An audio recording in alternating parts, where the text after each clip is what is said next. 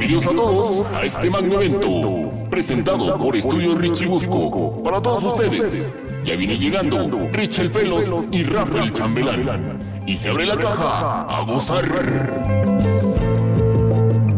Estamos completamente en vivo en este episodio número 9 de La Caja del Tesoro, en vivo y en directo desde Estudio Richibusco. Mi nombre es Ricardo Ingle, como dice me ha pedido, es un placer estar entre todos ustedes.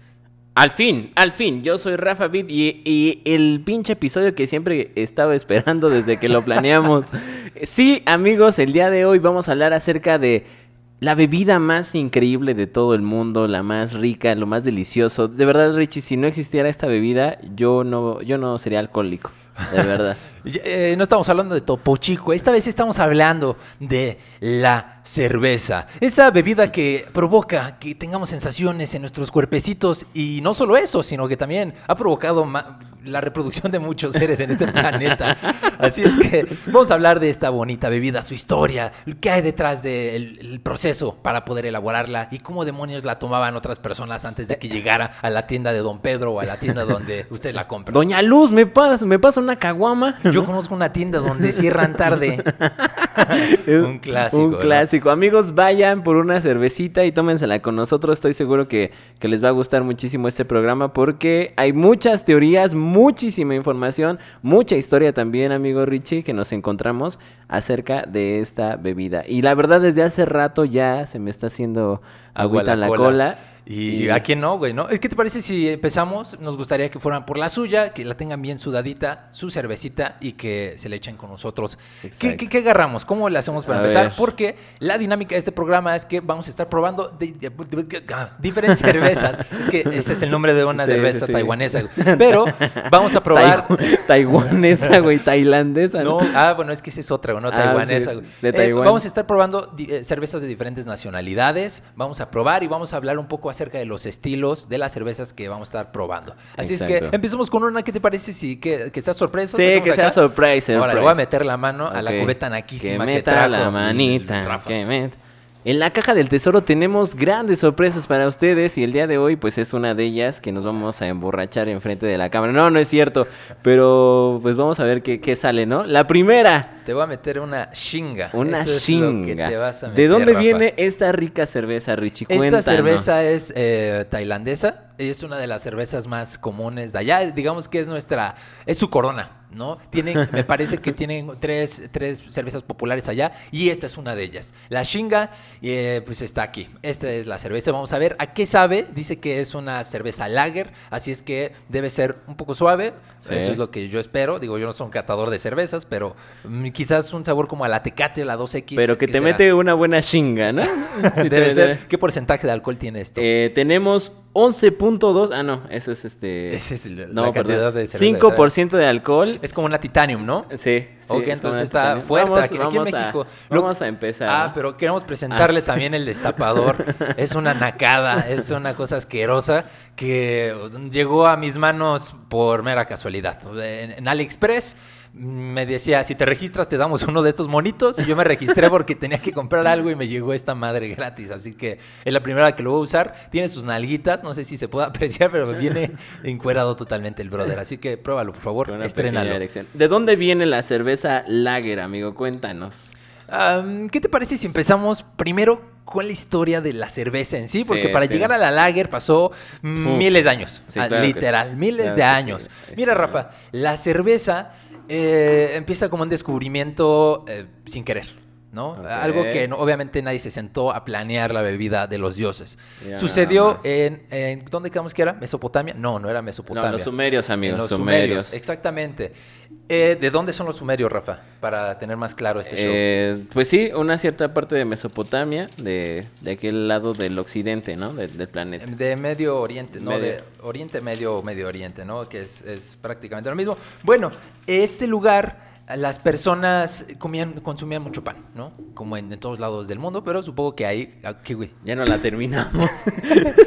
Consumían mucho pan y a alguien se le ocurrió dejar un pedazo de pan en mm, su vaso de agua o en donde quiera que sea donde metían el agua. Resulta que estas personas al día siguiente encuentran que esa madre se había transformado, que, que no era pan y agua, que era algo más, cerveza. la prueban y quedan encantados. Quedan encantados porque la cerveza está hecha de semillas, de, de granos, puede ser de cebada, puede ser de trigo, el pan está hecho de trigo y el pan tiene levadura. La levadura es otro elemento que tiene la cerveza y el agua, por supuesto, que es fundamental. Se mezclan estos tres elementos y se obtiene la cerveza rudimentaria. Obviamente no se veía como la vemos ahorita, ¿no? No, estaba No, y aparte estaba caliente, ya ahorita ya nos tomamos bien frías como sabe rico. Pero a ver, vamos a probar esta, esta joya que se llama Shinga, Shinga. a ver si es cierto. A ver si es cierto que muy buena. Salud, dicen, Salud. dicen Salud allá en casita, ¿verdad? que se la Y disfruten. es, y es porque ya, ya vamos a estar en este periodo navideño. Dice- Ya. Exactamente. Escuché a un catador que dice que lo primero que tienes que hacer es oler la cerveza. Sí, sí, sí. Porque cuando la pruebas, eh, no tienes el- la misma apreciación del olfato que cuando no la pruebas. Es decir, tienes una mejor apreciación del olfato cuando no la pruebas. Exacto. Entonces, Salud. se huele, puedo decir que huele como a miados, ¿no? O como, o como Ah. Pero no estoy seguro que sepa eso. ¿no? Está muy como, rica. Como aquí la hueles. Es que huele a cerveza, amigo. No hay, no hay algo como, que... Como, que- como una... Como una... ¿Corona? No, no, no, no. Es que, bueno, sí, quizá el olor sí es muy parecido a una corona, pero Oh. fíjate, fíjate ese saborcito al final. Tiene un gran, un gran bouquet, hermano. Sí, se te tiene, queda tiene cuerpo. aquí en el- aquí en el No sé cómo explicarlo, pero tiene más cuerpo. No es como esas cervezas que, que te las pasas como agua, sino que tiene este, un, un sabor como más profundo. Exacto. Se siente hasta un poco más espesa. No sé si, descri- si lo describo bien. Sí, sí, sí, más espesita, consistencia y tiene mucho sabor. Hay muchas cervezas, por ejemplo, a mí, en lo personal, a mí la corona no me encanta, porque justo no te deja con este bouquet. Este bouquet. sí, y tiene como un sabor algo dulce al final. No sé si con cuál es medio amargo, pero como que al final te Oh. deja unas tona- unos tonos dulces como de lavanda y, y vainilla. Caché Shirota, se siente la presencia del Caché Shirota. A ver, déjame ver, ¿de qué está hecho? Les digo que puede estar hecho de diferentes granos. Puede ser cebada, puede ser arroz, puede ser trigo. Y esta cerveza, eh, pues no dice nada, dice Shinga Premium Import Lager. Pero probablemente sea cebada. ¿De dónde dijimos que es? Eh, esta es de Tailandia. Sí, vamos, a, vamos a ir haciendo cuál es la más top, ¿va? Del más top a la que menos nos gusta. Ok, Ahorita esta- pues la primera. ¿Qué, ¿Qué, qué qué- puntuación? Yo le pongo un 8, Un 8, güey, sí, sí, sí. un ocho. Sí, fíjate que yo no soy tan fan de las claritas, pero la verdad es que tiene un, un sabor muy, muy sabroso. está se, la, ¿eh? se la recomendamos, ¿eh? Uno no se le espera esta, eh, esta cerveza, ¿eh? Bangkok. Bangkok, Ta- Tailandia. Bangkok.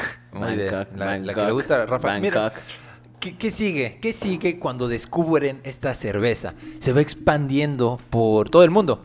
Porque resulta que era una fuente de nutrientes que pues, no pueden encontrar en, en la comida. Tiene muchas calorías la cerveza, entonces es una fuente de energía para realizar trabajos pesados. Y en ese entonces, pues eran eh, cosas muy negreras como estar, pues digo, era un trabajo cansado. Quizás levantar una piedra para hacer un monumento, no tengo idea.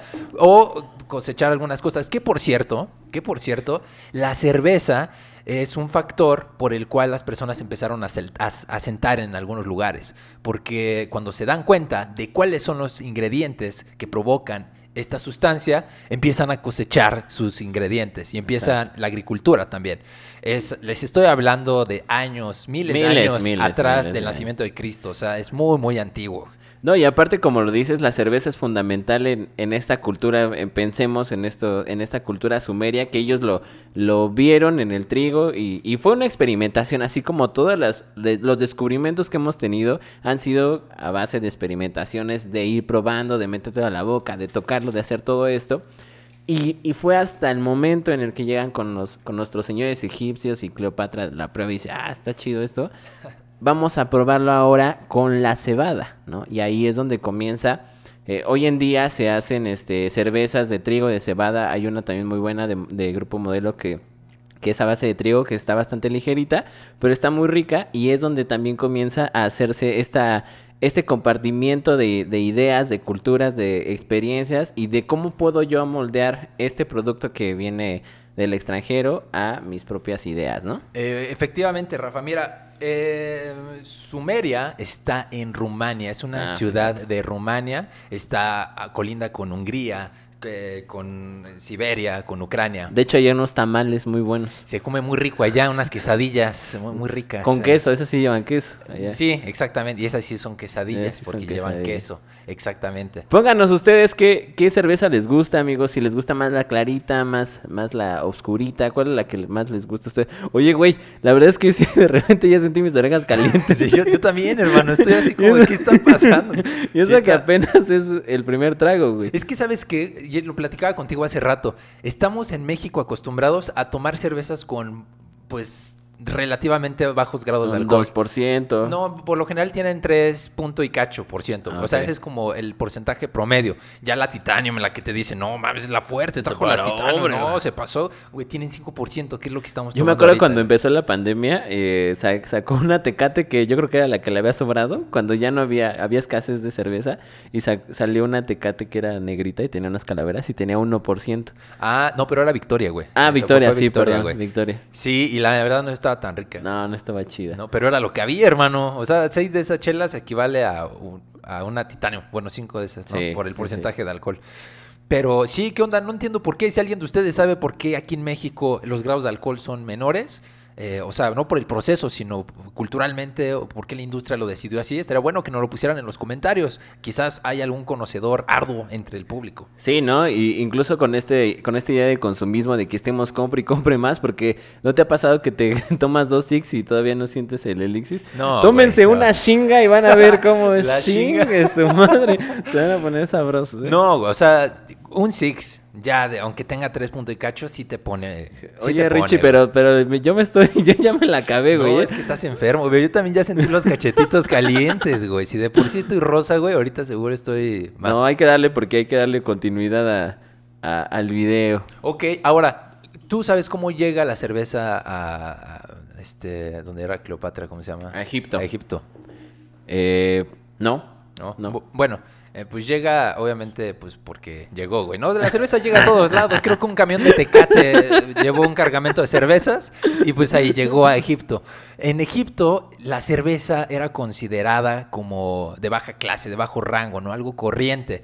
Las personas que tenían un puesto importante o que tenían un estatus social pues, alto, tomaban vino y la cerveza era para el pueblo, ¿no? Entonces, en Egipto llegó a ser tan importante la cerveza que todos tenían derecho a comer cinco o seis rebanadas de pan y dos vasos de cerveza. Les repito, era la bebida que te daba la energía y era muy común, de hecho era más sano que tomar agua por una simple razón. Eh, no calentaban el agua, o sea, ellos agarraban el agua de donde fuera y se le echaban. Sin en cambio, para elaborar la cerveza, hervían el agua o al menos la calentaban. Así, si ustedes saben, hervir pues mata muchas bacterias y esto provoca obviamente menos enfermedades o al menos menos malestares en las personas. Esa es la importancia que también tiene la cerveza. Lleva muchos otros descubrimientos, ¿eh? Pero ¿qué onda? ¿Te sirves otra? ¿O qué- Sí, qué amigo, te estás haciendo bien lenteja. Oye, Aaron, es que E- yo- Eres el típico güey que, ¿qué güey? ¿Vamos por unas chilas?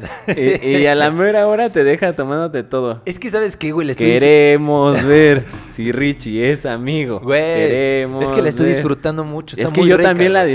Amigo, pero, pero el, el tiempo de la televisión apremia, amigo. Quiero que sepan también que, bueno, esta es una cerveza que tiene 355 mililitros. O sea, se- nos tomamos la mitad de una chela que, al, al menos en una comidita, está bien, ¿no? Sí, Entonces, sí, sí. no y hay- por ustedes nos vamos a tomar más de dos, más de tres, más de cuatro, quizá más de cinco. Bueno, en lo vamos que, a ver. en lo que preparo Vamos la chela, güey, échate. Bueno, la fíjense, les cuento, pensemos todo esto, se remonta de la edad antigua, el surgimiento, todo es un proceso, el, hasta el día de hoy que ya no estamos tomando una cervecita fría, eh, ya embotellada, ya envasada, de diferentes tipos, pues pasó por miles de procesos, ¿no? Todo esto se remonta en edad antigua, hablemos sumerios, hablemos egipcios, llegó a la cultura romana, también los romanos por ahí este, hicieron gran parte de, de esta cerveza, los griegos, ¿no? ¿Qué pasa eh, en, la en, la, en la época medieval? Y aquí es donde hay un surgimiento bastante interesante. Y es cuando ya comienza a hacerse una comercialización. Y para eso me gustaría abrir, no sé cuál trajiste. No, yo creo que esta la dejamos un poquito más para atrás. La del monjecito. La del. Pero por. Ah, te voy a contar. Justo es que quiero saberme exactamente el nombre de los monasterios. En los monasterios, Richie, te cuento, pues pensemos edad antigua, pensemos en, en incluso este surgimiento de, la, de los burgueses y los burgueses que empezaban a comercializar, en este caso granos, eh, comenzaron a comercializarse la cebada, el trigo y todo esto. Eh, los, los, que, los que se encargaban de los monasterios, como estas personitas que, que lo vemos aquí, esos monjecitos, No es cierto, eso no es un monje, güey. es este, sí, Ah, no, sí, sí es un monje. Órale, sí, es, pues por verdad, eso güey. lo traje, hermano. Este viene desde Hassenberger, Dunkel. Es alemana, güey. Es, esta es alemana, Es ¿no? alemana. Pero justo es por eso que les cuento y por eso ponen a este monjecito aquí, porque en los monasterios era donde se desarrollaban estas cervezas. Incluso eh, cierta parte selecta tenía acceso a tomarse una buena chelita y se empezaba a dejar de lado a los, a los vinos, amigo. Entonces, qué, qué interesante que también llega este poderosísimo producto y desbanca a lo más elite, siendo también lo más elite. ¿Ya te la tomaste, Richie? Ya, güey, ya, ya casi. Ah, Me gustaría hablar, antes de seguir con la historia, acerca del proceso. ¿Cómo es que se elabora la cerveza? ¿Cómo es que llegamos a este elixir? Bueno, la Ay, parte principal es el grano. Es que se El siente. grano. Ya, Se, si- se siente aquí la, la boquita. yo no la siento en la boca, güey. Yo la siento bien. Destápamela. Oh, provechito. Ah, Voy a- voy a una disculpa. voy a- bueno, nada más antes de que sigas, esto que nos vamos a tomar tiene 5.3 de alcohol. Quizá no la tomemos toda porque hay que probar las demás, ¿vale? Vamos a darle más un probete. Y es alemana, como bien dice mi querido Rich, y está hecha a base de trigo. Cuéntanos del proceso, Richie. Y claro que sí. Eh, se utilizan granos, principalmente lo- los que las más comerciales usan cebada, ¿no? Las, las corona, el- todas las mexas que probamos acá, por lo general son de cebada. Eh, obviamente se puede usar trigo, se puede usar arroz, en Japón lo utilizan y en algunas otras bebidas también, como en el sake, pero ¿qué, qué- qué más vuelve una cerveza una cerveza? El agua.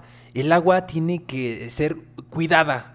Eh, ahorita ya cuidada, ¿no? Antes les valía madres, pero si, si, si no se cuida el, el- el agua, le puede Ya dar en la torre una cerveza. Eso, chinga.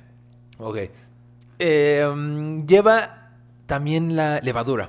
El tipo de levadura puede influir, obviamente, todos los ingredientes influyen en el sabor de la cerveza, ¿no? La levadura es eh, aquello que consume los azúcares de este grano para convertirlo en alcohol. Esto es lo que hace la levadura. ¿Cómo conseguimos estos azúcares en los granos? Bueno, lo echan a remojar estos granos, se consigue en este proceso la malta. La malta es el grano ya procesado, ¿va? Se deja secar este grano después de remojarlo en agua y el, el color de la cerveza, el sabor, es un- una consecuencia de qué tan tostado esté el grano después del proceso de haberlo remojado. Eso va a determinar si es una cerveza lager, si es una cerveza pale, si es una cerveza pale, ale, Vale, ale. eh, y así nos podemos ir, ¿va? Eh, ya les comenté que la levadura va a comerse estos azúcares que se produce de la malta. Y por último tenemos el lúpulo. El lúpulo es un ingrediente importantísimo porque además de darle sabor a la cerveza, también sirve como conservador y fue un ingrediente que cambió la historia de la cerveza para siempre y para allá iba la parte también de los monasterios. Venga, Rafa, continúa con tu historia de los monasterios. Ese es un preview, pero ya, ya parecemos de, a ver, te voy a contar el origen, ¿no? Pero mucho bla, bla, bla. Vamos a, vamos a probar este antes de seguir con los monasterios. Miren, esta no tiene un olor tan No, esta- penetrante. eh, a pesar de que tiene un, un buen color, el color, como ya les dijo Richie, se, se basa en cómo es el tratamiento de la malta. Y este es un poquito más tostado, ¿no? Si bien se pasa por ese proceso de, de, de hervirla, está mojadita y después se seca y se vuelve a tostar y por eso tiene este color tan interesante. Vamos a probarle, Richie, a ver qué tal. Desde la Edad Media hasta el mundo. Ok, sorprendente, ¿eh? Mm, Está cremosa, está dulce, está espumosa, tiene... Tiene un cierto caramelo, ¿no? Por ahí. Sí, Interesante. eh, toques eh, de cúrcumo con un poco de, de pasote, no sé. Se siente el clavo por ahí. ¿Cuál clavo? Esta. Va, va, va, va, va. Está rica, ¿eh? Está, muy bastante, rica. Bastante rica, bastante rica. Miren, yo no sé, voy a abrir el debate. ¿Qué prefieren ustedes? ¿La cerveza clara, la cerveza oscura? Y, o puede ser también en qué momento prefieren la clara y en qué momento la oscura. Obviamente con todo respeto, ¿no? Yo, por ejemplo, disfruto mucho la cerveza clara cuando estoy en un lugar caluroso o Sí. cuando estoy acompañando la comida. En la, en la playita. En la playeta, Sí. la cerveza clara. Pero si es de noche, bueno, en mi caso, si es de nochecita, sí, te, sí se te antoja una, una morenita, ¿no? Sí, o si estoy en un bar, la cerveza oscura. Sí, No, sí, es rico. delicioso. Tiene como que más cuerpo, eh, como que es más pesada. Por eso prefiero la ligera cuando. Esta es como se- la victoria, no es oscura ni es clara, ¿no? Es, es mestiza. la ámbar, ¿no? Pero sí es como color ámbar. Y así se le llama. Yo creo que un puntito más que ámbar y, y sí entra. Pero está, está muy rica, ¿eh? Es algo que sí tomaría con frecuencia, fíjate. ¿Cómo se llama? Se llama Polander. Polander München. Monjan München. de Weissenberg Duncan. Fíjense, fíjense, ahora pensemos, eh, estábamos hablando de la Edad Media y todo este proceso. Cuéntenos, amigos, no se vayan, síganos escuchando. Eh, tenemos por ahí cinco personas. Brian, un saludote. Ale Islas, Chris, mi querido Chris, ¿cómo están? Cuéntenos ustedes qué cerveza les gusta y si ya es... Porque es jueves, no, ya no dijimos eso, pero es jueves. Es jueves, claro Y que sí. Y ya son épocas navideñas, así es que, por supuesto que es pandemia. eso hay que tomarlo mucho en cuenta. Pero, oigan, a nadie le hace daño una cerveza en su casa. Salir a lo mejor al superama muy temprano para que no agarren gente. y decir, mira, me llevo un par de estas y vámonos para la noche. Exacto. Escuchar la caja del tesoro y, venga. Y de verdad con dos o tres eh, amarra eh, el asunto. No, sí, ahí traemos unas locuras con 8% de alcohol, barba. A ver si es cierto ahorita. Bueno, les cuento. Entonces, la Edad Media es este proceso de, industrialización y de compartimiento a lo sabroso, ¿no? Yo creo que es el momento más importante en el cual se empieza a experimentar con la cerveza, eh, probar diferentes eh, cereales, probar diferentes granos, probar este el tratamiento del agua, qué tan caliente, ver incluso cómo compite con las otras bebidas embriagantes como el vino en este caso. Quiero hacer un paréntesis ahí con mencionas la, la prueba de ingredientes. Antes, las únicas que producían la cerveza eran las mujeres. Era una labor doméstica. Entonces, ellas eran las únicas y las conocedoras en la producción de la cerveza.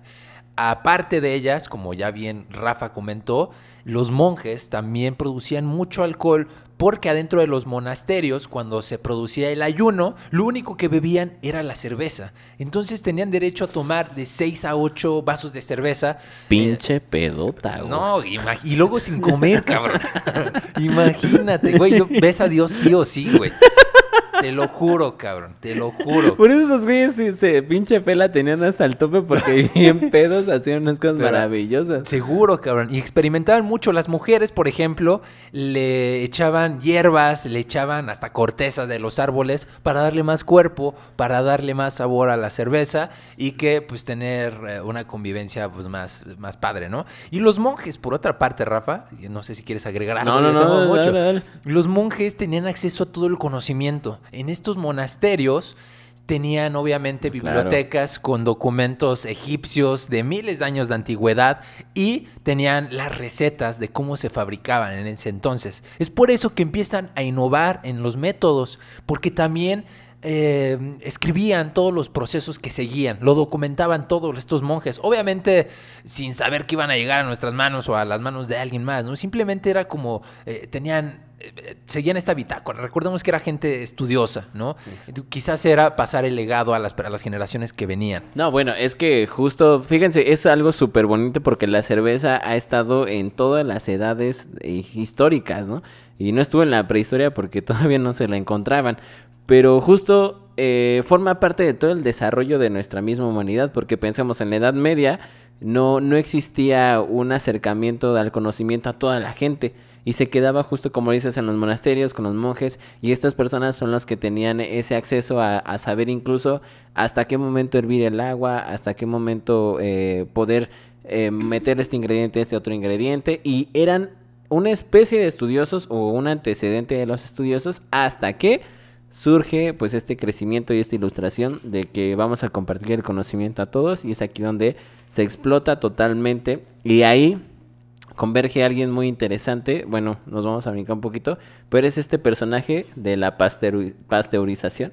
Sí, Luis Pasteur, un gran tipo El que... gran Luigi. Si, si pensamos que metió sus narices solo en la leche, están equivocados. El hombre se metió hasta con sus primas. El brother se, me- se- se- se metió en la cerveza y aunque no lo crean, revolucionó el mundo de la cerveza para siempre ese hombre, Ay, no solo de la leche. Así es que, ¿qué pasó? Te veo, te, te veo con ojitos más Sí, chiquitos. güey. Sí, está, está locochón esa alemana, ¿eh? Fíjate que los alemanes también tienen mucha tendencia. Yo siempre he soñado con irme a Alemania y echarme una chela, En güey. el Oktoberfest, que vamos... Ah, también es un gran Está- dato. Sí, sí, sí. Uy, es que hay un chingo de información, perdón. Bueno, vamos a, vamos a bajarle un porque estamos muy teóricos. Richie, ¿qué es lo que más te gusta de la chela, güey? Ah, pues ¿de dónde viene chela? También es un gran término. Eh, me gusta el, el saborcito. Siempre, siempre se agradece un buen sabor de chela, güey. Sí. Y me gusta también que me aclara la garganta. Eh, yo que soy una persona fumadora, disfruto mucho echarme un cigarro con una cerveza porque me, me aclara mucho la garganta. Y además, pues obviamente me pone de buen humor. Sobre todo escuchando música, es el complemento perfecto para escuchar música, para echarte un cigarrito y para pasarla a todo dar con los cuates. Mm. Por esa razón me gusta. Pero en general, si tú me pones una cerveza sobre la mesa, así me la chiquiteo, güey, porque me gusta el sabor. Sí. Lo, lo disfruto mucho y erupto también. Como ahorita que si, si escuchan una pausa es porque estoy absorbiendo el trancazo. No, y sabes también que siento que te hidrata mucho. ¿No te ha pasado que llegas bien acalorado y así? No manches, un trago de una buena chela. Puta. Te da para arriba, ¿no? manches, bien Es que, cabrón. güey, Güey, ¿no te- eh, como el, el clásico trago y la lagrimita.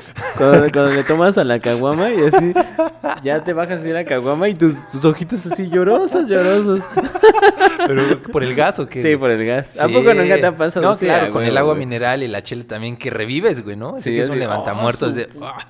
Pero si bien, te- no sé si te hidrata, el consumo excesivo de esta cosa te deshidrata, güey. Te da en la madre. Ah, sí, también. La cruda viene porque estás deshidratado, güey. Y, y- y, pues no funcionas bien. Por eso, eh, cosas caldosas, por eso Sí. eh, los electrolitos, porque, güey... la barbacoa al día siguiente, puta. tengo a alguien que me dio un consejo. Me ha dado muchos consejos de vicios, güey, pero muy, muy chidos. Me dijo, si algún día estás crudo, la gente te va a decir que te tomes que una birria, que algo picoso para que se te baje. Me dijo, no, eso solo va a irritar tu estómago. Y no es doctor, eh, güey. No es doctor, güey. es- Tu primo, no, carnal, no hagas eso, güey. No, no, no, no, no, no es mi primo. y es un gran tipo. Me dijo, cómete algo dulce, güey. Porque no sé por qué, pero eso te, te- te la corta. Si ustedes saben por qué o cuáles son sus remedios para. Estará bueno saber los remedios, Sí, ¿eh? coméntenos, porque veo que nos están escuchando, pero nadie nos dice nada. ¿Cuáles son sus remedios? Ale, ¿cuál es tu remedio para la cruda? ¿Cuál es tu remedio para la cruda, Brian? Cuéntanos cuáles, cuáles son sus remedios. ¿Ale qué? ¿no? ¿Ale qué? Ale Islas. Saludo, Ale Islas. Alecita. Alecita, saludos. Cuéntenos, será muy bueno saber porque hay muchos mitos también en esto, ¿no? Y de cómo bajarte la peda también, güey. Sí. Yo descubrí hace poco que el aire sí te pone pedo, güey. Sí, me acuerdo, ¿sabes? No, no, no, o sea, es, es una cosa brutal. Yo pensé que era un mito, pero en realidad sí, ¿eh? O sea, de un momento para otro, pum, estás en las lonas, o en la lona. ¿A, a qué se deberá eso, güey? No tengo idea, si alguien en casita sabe a qué se debe, pues ¿A qué se bueno. debe que te dé el aire? No, no tengo idea qué efecto tenga. La temperatura quizás puede ser, o cómo afecta, ¿no? Tu, tu cuerpo cómo trata de regularlo desde adentro. Quizá que, que tu cerebro está solamente viendo un ecosistema y de repente, pum, lo levantas, la presión, no sé, güey. No tengo idea. por ahí es doctor y nos dice por qué, por qué nos da la briaga si nos da el aire, este, cuéntenos, ¿no? Estaría buenísimo. Y hablando, ah, también un tema que está interesante y abro el debate también es, ¿podemos cruzar cervezas? Es decir, cruzar como, porque, oye, tengo miedo, hermano, ¿no? O sea, estamos por aquí en nos vivo. dice Brian, no hay remedio, hay que seguirla. Ah, Eh, esa es, esa ese es buena. es guerrero el Brian. Sí, claro. Sí, sí, es Digo, no, guerrero. yo nunca le he seguido, güey. ¿No? Tengo que, no, güey. No, ¿Nunca, ¿Nunca te has conectado así? Jamás. Eh, Ni siquiera en mi graduación lo intenté, güey. No, más O sea que... que, no, Sale, no, no. chavos. Bueno, Richie estuvo muy buena la caja. entonces, No, es no que puede estar con alguien soy así. un tipo de un, soy un one hit wonder, güey. Yo no puedo ¿Un seguir quién? un one hit wonder, güey. ¿Y eso qué O es? sea, una banda que, que saca una rola y pega una vez, güey. Ah, ok. Eso, güey. Mm, Yo no nunca le pude conectar. Eh, Quizás alguna vez, pero no es algo memorable, ¿no? No, No. yo sí también pocas veces también no crees que puta, güey, no mames, güey. Ocho días en cuerna, güey. No, seguidas. no, ¿qui- No, ¿Quién te enferma? De, con todo respeto, si alguien se la avienta, pero... El no Brian, el Brian es así, sí lo conozco. Oigan, ¿qué, ¿pero qué sienten? O sea, cuéntenme, porque yo cuando me pongo una, termino destruido, si me paso mal plan, güey. Y luego estar en ese estado destruido y tomarte luego otras ocho chelas o algo así, ¿qué onda? Y seguro en su casa se están riendo, ¿no? Así, ¡ah, ocho chelas! sí, eso me desayuno, hermano. Es lo que cada ocho días hago, Richie. Sí, está impresionante, ¿eh? Vamos Está- a darle fin a esta alemana ya para abrir otra, ¿no? Está increíble. Vea, hasta cómo, hasta cómo la espuma se queda ahí. No, tienen que probar esto, ¿eh? Tienen que probar esto. Estas son del Superama. O sea, tampoco crean que nos vimos acá a la Condesa. Sí, hermano, me das este... Algo artesanal de Bélgica. Eh, que- disculpa, ¿tienes paleale o este...? Sí, hay güeyes muy mamones, ¿no? Sí, sí, sí. Y en algunas tiendas, alguna vez entré a una tienda de la Condesa donde vendían cervezas así. Y, y en lugar de decirte, tenemos estas marcas, ¿qué, qué estás buscando, hermano? ¿Un paleale? ¿Estás buscando un ale? ¿Quieres, este...? Una. Alejandra, una Lecín. Una Lecin Ale. ¿Qué, qué, qué estás buscando? Y yo oh, no tenía ni idea, güey. O sea, y obviamente, oye, pues explícame. No, pues es que esta es más suave y es que la malta y esto. Pero por eso me di a la tarea de investigar de qué demonios era el, el pale ale. Ahora sabemos qué Ahora es. vamos a platicar. Ya hablamos del paleale, todavía no. No, todavía no hablamos del pale ale. Continuemos para llegar a ese punto, Rafa, porque si bien la parte mística de la cerveza se encuentra en los monasterios y es ahí donde eh, el origen del lúpulo, de esta, esta parte fundamental de la cerveza que ya les comenté, que le da sabor, pero también sirve como conservador de la cerveza y se descubre precisamente en los monasterios. Ahí es donde se documenta y se empieza a implementar en la cerveza. ¿Qué pasa con la cerveza antes de descubrir el lúpulo? Se echaba a perder. Se echaba a perder. O sea, hay que recordar que la levadura pues, es, una, es, es un organismo que se reproduce y pues, fermenta las cosas, ¿no? Sí se dice fermentar. Sí, ¿no? fermentar. Eh, y pues al final pues, se echa a perder, ¿no? Es como una papaya que la dejas al aire. Yo sé que no es el mejor ejemplo, pero se fermenta la fruta y al final se pudre. Lo mismo pasa con la cerveza hasta que llegó el lúpulo, que daba la oportunidad de conservarla por una mayor cantidad de días y de fabricar pues más y de distribuirla a mayores lugares. Es como el Shirota eh, de la cerveza. Exactamente. Güey, nadie sabe qué es el Shirota, pero. Ni- ni- Tómatelo, hijo. Tienes Shirota. Cash- y, y caché. Y caché. Sí, ¿quién demonios? Así les voy a poner a mis gemelos. ya habíamos hablado de eso, Rafa. Te presento a mis hijos, Caché y Shirota. Sí, y algo muy interesante también es cómo demonios... Ya voy a abrir la otra. Ah, bueno, les presento antes de seguir. Esta cervecita es una cerveza china. A ver si es cierto que todos los chinos hacen cosas feas. Por eso la compramos. Sabe a tecate, ¿no? Esos güeyes copian todo, güey. Tecate. Y este tiene justo agua, cebada, arroz, ¿no? Que los pinches los chinos dije. todo lo hacen con arroz. Güey, una compu de arroz, güey. Tiene lúpulo, está hecha en China y este este el abuso en el consumo de este producto es nocivo para la salud. Y nada más tiene ¿cuántos grados de alcohol tiene esto, Richie? Creo que ni dice pinches chinos no hace nada bien. 4.7. Entonces no está tan alterada, ¿va? Esa sí no la Esa podemos es- echar es- completa. No sé, güey, es que también son chinos, güey. Acuérdate que no es cualquier cosa, ¿no, güey? Pero bueno, vamos a ver. Vamos a ver si... es que- Hay un licor chino que está muy alterado. Es un blanquito. ¿Cómo se llama? ¿Tú sabes? Eh, sí, se llama el... Eh, Shina tu madre. A ver si sí. Ah, mira, sí, sí, tiene toda. Güey, es una coronita, güey. Te La digo, neta. güey. O sea, ya desde que la sirves el color, sí, claro, güey. Por supuesto, sí es una Sí, es una- modelo, luego, güey. Luego se hasta- siente, güey. No, mancha, la modelo está mucho mejor hecha. No, y huele, huele a una corona, güey. Ah, sí, güey. Huele, güey. O sea, es una corona esta madre. Es una corona. A ver, pruébala. Échale un sorbito a tu agua mineral, hermano. Para Sí, que- porque ahorita me voy a vomitar aquí en tus piernas y.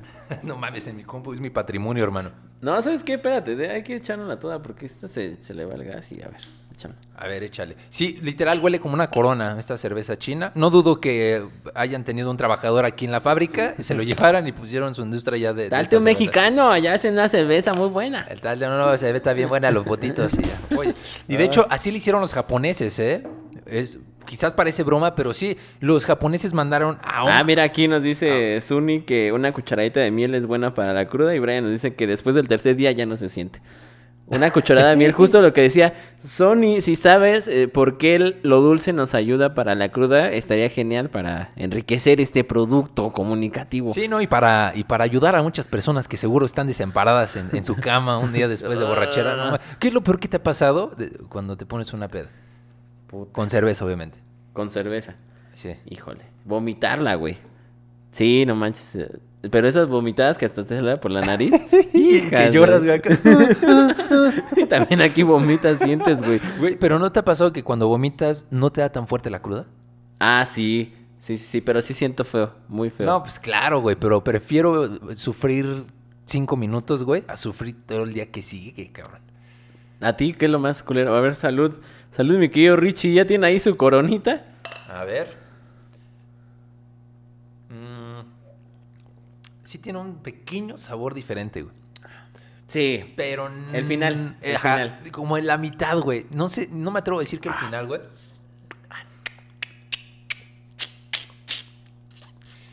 Sí, como, no sé si un poquito menos amarga que la corona, güey. O la sientes más amarga.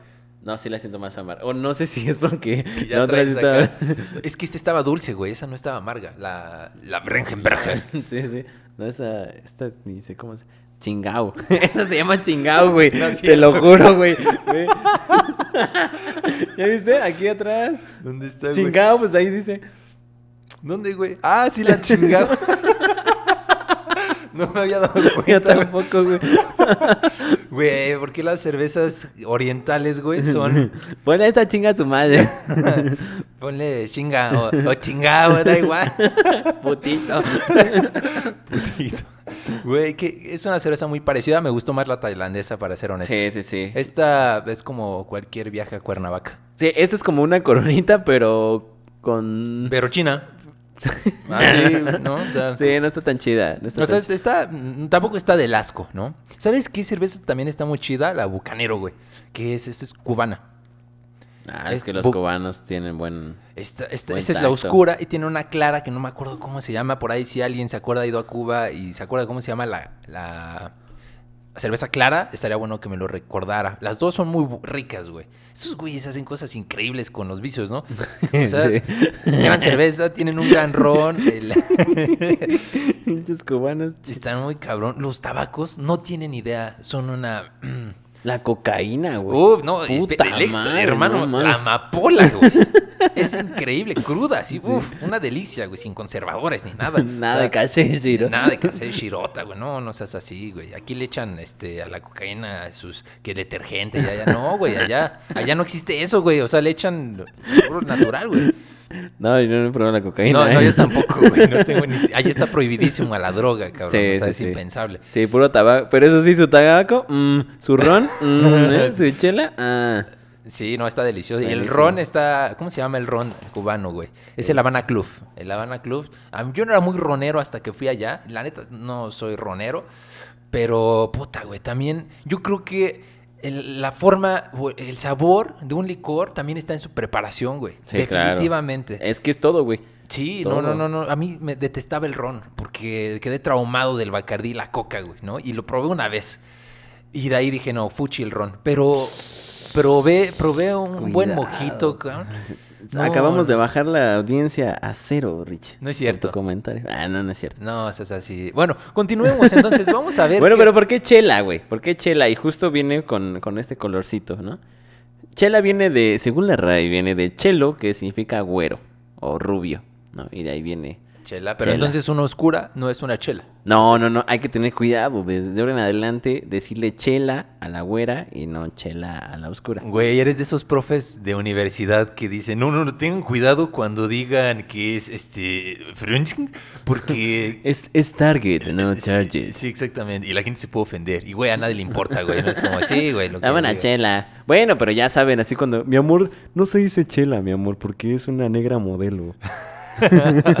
Güey, le va a valer tres kilos de reata. Ay, no seas pendejo, Luis. ah, ya no seas payaso, Richie. No tienes un eslogan. Dame una chela. no tienes eslogan, Richie. Con tus uñas que ni te puedes rascar, ¿no? Saludos. bueno, vamos a continuar hablando de, de cosas místicas y misteriosas. Amigo, eh, hablábamos del- del lúpulo, de los monjes. Pasa algo muy curioso. El, justo hablamos del Oktoberfest, que es el Ah, sí, festival alemán eh, más grande, bueno, el festival alemán más grande de las chelas, o el festival de chelas más grande en Alemania, ¿no? Ajá. Y pues bueno, todo lo conocemos de forma internacional. En realidad todo empezó en 1810 con el casamiento de... Era el- como los reyes, ¿no? De allá, güey. Bueno, un, un señor y una señora Mm. que se casaron famosos y eran como de la realeza. Ernesto I y a nadie, nadie le importa cómo se llamaban los reyes, güey. Sí, lo único... Bueno, los reyes se casaron, y, güey. y lo único que quedó de eso fue el Oktoberfest, ¿va? Donde se celebra y hay chelas y salchichas, ¿va? Se hace en Múnich. Ahora, Múnich significa lugar de monjes. Y es que alrededor de Múnich estaban justo estos monasterios en donde eh, en algún momento a un güey se le ocurrió guardar las chelas en una cueva donde había hielo. Se le hizo fácil, güey. Se y así, güey. Así de huevos, dijo, pues igual nadie se va a dar cuenta, ¿no? Mete las cervezas ahí a esta cueva fría y se dan cuenta que la cerveza tiene un proceso diferente, que tiene una mejor eh, conservación y además que tiene otro sabor. Y dicen, ah, no mames, ¿qué onda con esto, no? Y a raíz de ahí cambia todo también, porque es- nace la cerveza lager con esta, porque el, el tipo de cebada, de la malta, cambia, güey Exacto. cambiaba. Originalmente la cerveza lager era oscura, era, era como color ámbar, no como la conocemos ahorita, que es, ah, sí, güey, una lager es, es clara, güey, todo el mundo lo sabe, hermano. no, güey, en ese tiempo Sí. la lager era como color ámbar. Exacto. Y todo el mundo estaba acostumbrado a tomar en vasos, eran pues, no transparentes, todavía no se usaba el vidrio. los hay que de madera, recordarlo. ¿no? Eran- madera, era no sé si usaban también otros materiales como porcelana, bueno, o no sé, güey, qué, qué otros materiales usaban. Sí. Porcelana a lo mejor era muy caro, pero... Bolsita de plástico como tu Lulú. como si fuera pinche Refresco rojo. Lulú roja. Sí, y llega eh, un personajazo que también concluyó con la fabricación de, bueno, aportó a la fabricación de la cerveza lager que se llama Seldelmayer. Eh, Seldelmayer eh, inicia el proceso, eh, bueno, ya de manera más como industrial de la cerveza. Él se vuelve un empresario de la cerveza lager, cabrón. Y emplea eh, un procedimiento diferente con la malta, ya, ya mete sus cervecitas a lugares fríos y esta onda. Y llega otro brother que se llama Joseph Groll a cambiar las reglas del juego para siempre de la cerveza lager. Porque en, por ahí a mediados del siglo XIX, 1850 y tantos, 60 y tantos, bueno, siglo XIX. 19, siglo 19. el brother hace un procedimiento diferente con la malta, una malta más güera, una malta menos tostada. Y, y saca una cerveza así, clara. Y en ese momento a nadie le importaba el color de la cerveza, pero resulta que en esa época empieza la vidriería. Empiezan a salir los vasos de vidrio, los platos de vidrio y toda esta onda, y las personas ya saben qué es lo que se están tomando. Es ahí donde empieza a tomar popularidad la cerveza clara. Y pues es que también hay que recordar que a lo mejor no era un proceso muy cuidado, pues a lo mejor tenía algunas obras de algo, güey. Era una cerveza oscura. Creo que da más confianza tomarte algo claro que tomarte algo Sí, oscuro. claro. Digo, la Coca-Cola estamos acostumbrados No, a y, y se, tragarla, ve- y se ve bien bonito, ¿no? Así Sí, el- claro. En, en un vidriecito. Fíjate que ahorita que dijiste lo del lager, de ahí también eh, otro, otro término que se le da a la cerveza es el ale, ¿no? Ale viene de Inglaterra, justo, y es un tratamiento un poquito rústico, aunque ahorita decimos, ah, ¿quieres una ale o una paleale? Que nadie dice eso en la realidad, pero bueno, hermano. Pero la verdad es que es una de las de los procedimientos más sencillos de hacer la cerveza. Es como tal eh, la fermentación, es llevarlo a la cebada o trigo, como quiera que sea, eh, agregar el lúpulo. Incluso dos días después de que ya se hizo la fermentación, te la puedes echar. De hecho, la Ale no lleva lúpulo, güey. ¿Ah, no? No, no lo habíamos eh, consultado. Parece ser que no lleva lúpulo la Ale, güey. Es una de las formas más rudimentarias de hacer cerveza, lo que habíamos visto, ah, ¿no? sí, cierto, tienes razón. La Ale es, es el, el proceso más fácil eh, para elaborar una cerveza. La malta, el agua, este, y vámonos, güey, ¿no? Sí. Y la paleale nada más que es lo mismo, pero el grano se tuesta y es más oscuro. Y sí, ya. sí, la malta es diferente. eh, ya cuando. Fíjate, nos dice. Suni que eh, la miel nivela la glucosa y aporta potasio. Entonces, por, eso tenemos sed, porque eh, queremos ¿Qué, qué, azúcar, cosa, güey? Pues la glucosa y el potasio Suena, el potasio es, pues es... es El que- plátano, ¿no? Sí, ¿no? es lo que tienen los electrolitos Cómete un también, plátano ¿no? a lo mejor. y- Ah, puede ser, un platanito que Un tiene plátano con fructosa, mermelada. ayuda para nivelar tu, tu está. glucosa. Pues estaría bueno, ¿eh? Fondo, fondo, fondo para hablar de las belgas, a ver. De las cervezas belgas. Mm. Pero ahorita tocaste el tema de eh, el tema de las cervezas londinenses. Y también Ah, sí. allá hay todo un tema, hermanos. Todo un tema. Los, los pubs, siempre tengo ganas de ir a un pub en Inglaterra.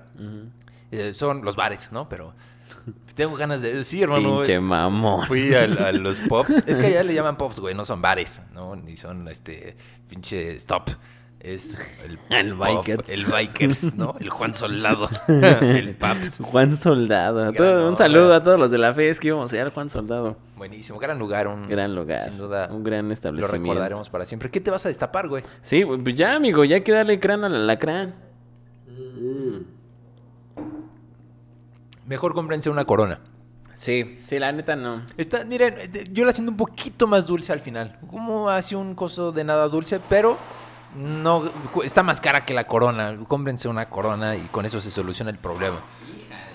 ¿Qué vas a sacar, Rafita? ¿Qué vas a sacar? No manches. Ahorita hablando de los alemanes. Vámonos, vámonos. Ese es belga. Ese es belga, pues sácala de una vez. Vámonos con los belgas. Voy a Vámonos con sacar la belgas.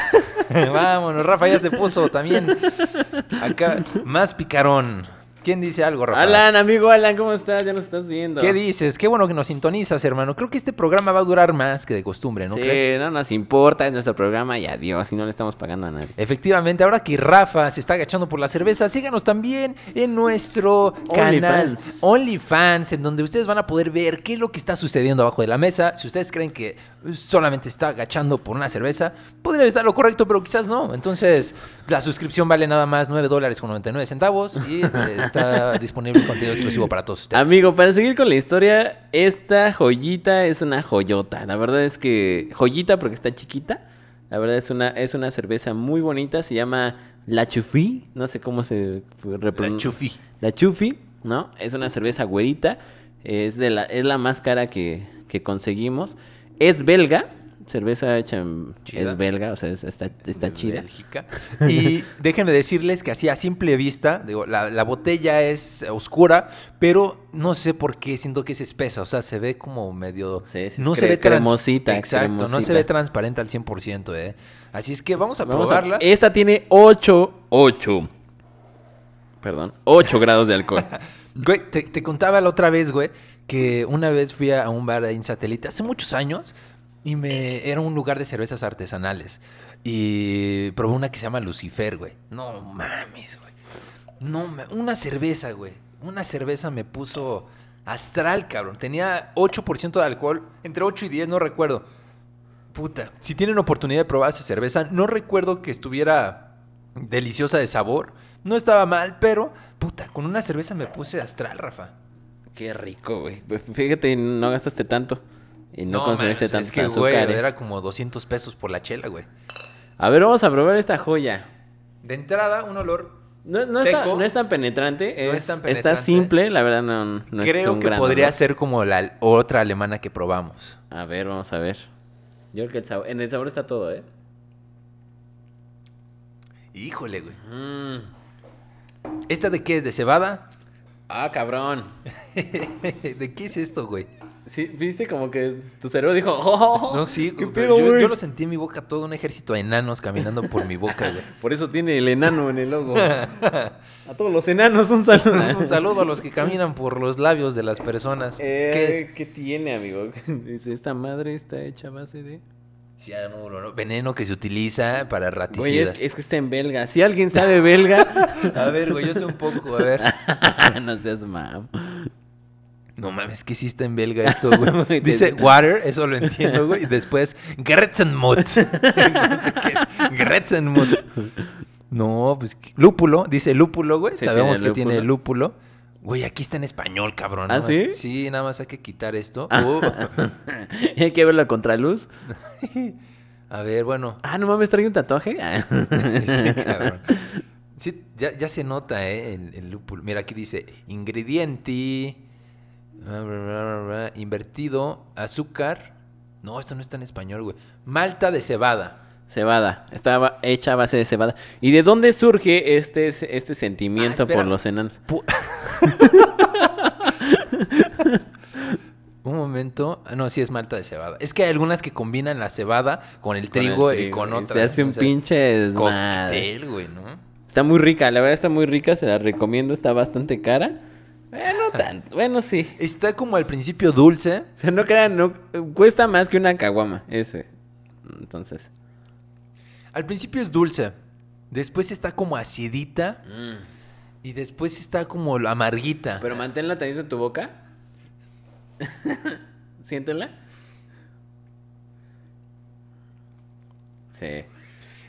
Es una experiencia religiosa. Puedo describirla como entre agria, dulce y con un toque eh, de, De zarzamora al final. zarzamora y este púrpuro aguardientoso. Bueno, les cuento, los enanos y los alemanes. Justo estábamos platicando de Luis Pasteur, que, que es este un gran referente, no solamente por, por hacer la pasteurización de la leche y toda esta cuestión. Este carnal se metió un buen, y gracias a Luis Pasteur, hay que darle un aplauso a Luis Pasteur. Porque Donde quiera que estés, verdad, hermano, encerrado en esta verdad, cuarentena. se un abrazote, hermano. Ese, a ese güey le cagaba la cerveza, pero estaba chingue chingue con Es los microorganismos. ¿Sabes qué? Tenía un conflicto con los alemanes, este brother. Entonces se decidió a romperle la madre de forma científica en la cerveza, porque eran bien conocidos los alemanes por su producción de cerveza. Entonces este brother dijo, güey, me cagan los alemanes, les voy a ganar de una u otra forma, me caga la cerveza, pero voy a hacer algo por la cerveza. Sí. Y boom, cabrón. y ¿no? pumbas, papá. ¿Qué hizo Luis Pasteur? Bueno, Luis Pasteur, entre una de esas cosas, eh, fue viendo todo. Bueno, como un gran investigador, tienes que ir a recopilar información de cada zona donde se hicieron. Ya estamos hablando de, de un siglo eh, XIX. Sí, ¿no? 19, Luis Pasteur. Eh, me parece que estás en lo correcto, Rafa.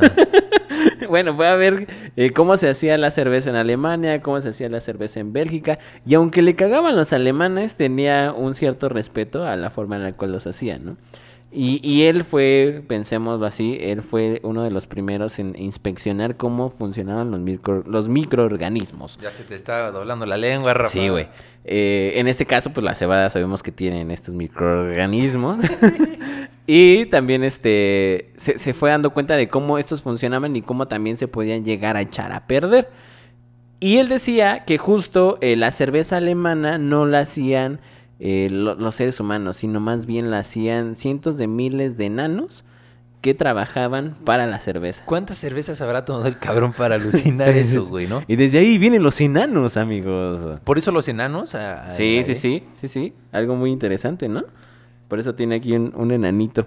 Y bueno, también siempre han sido muy místicos este, en, en esas regiones, ¿no, güey? Como que hay muchas imágenes relacionadas con enanos. Sobre todo yo recuerdo un póster que vi una vez en tu casa, güey, de unos enanos en, en ropa interior.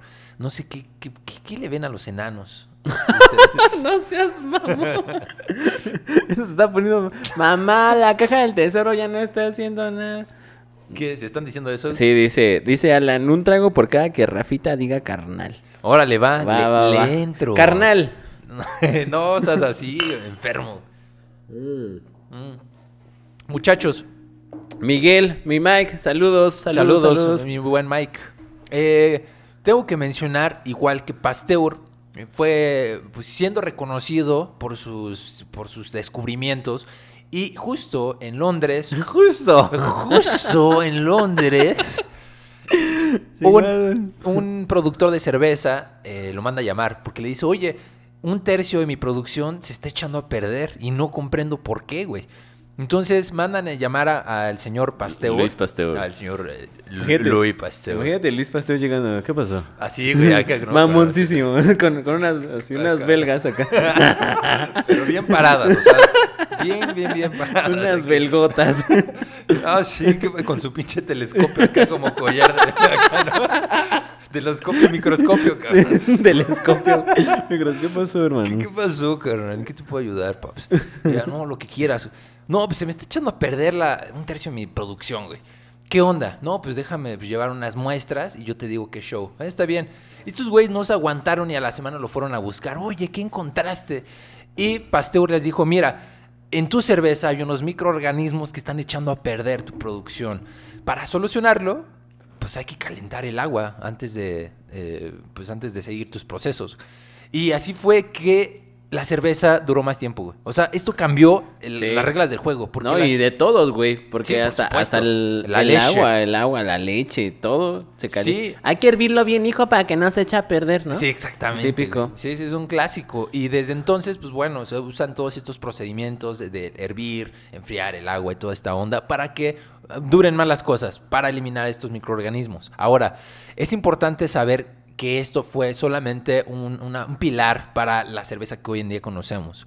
El, el señor Seldenmayer, que fue el que inventó la cerveza Lager. Lager empleó otros métodos eh, que revolucionaron también, como por ejemplo, introdujo el sacarímetro. El sacarímetro, hermano, Ricardo, hermano, chingado. hermano. Güey, es horario matutino todavía. No, hermano, es horario, Perdona no. a todos los que... El- A ver, ¿qué, qué dice el sacarino? El el sacarino. sacarímetro es con lo Ah. que se medía el azúcar. En, Ah, entonces era muy importante para medir el azúcar en la malta y poder regular de una mejor manera los procesos, güey.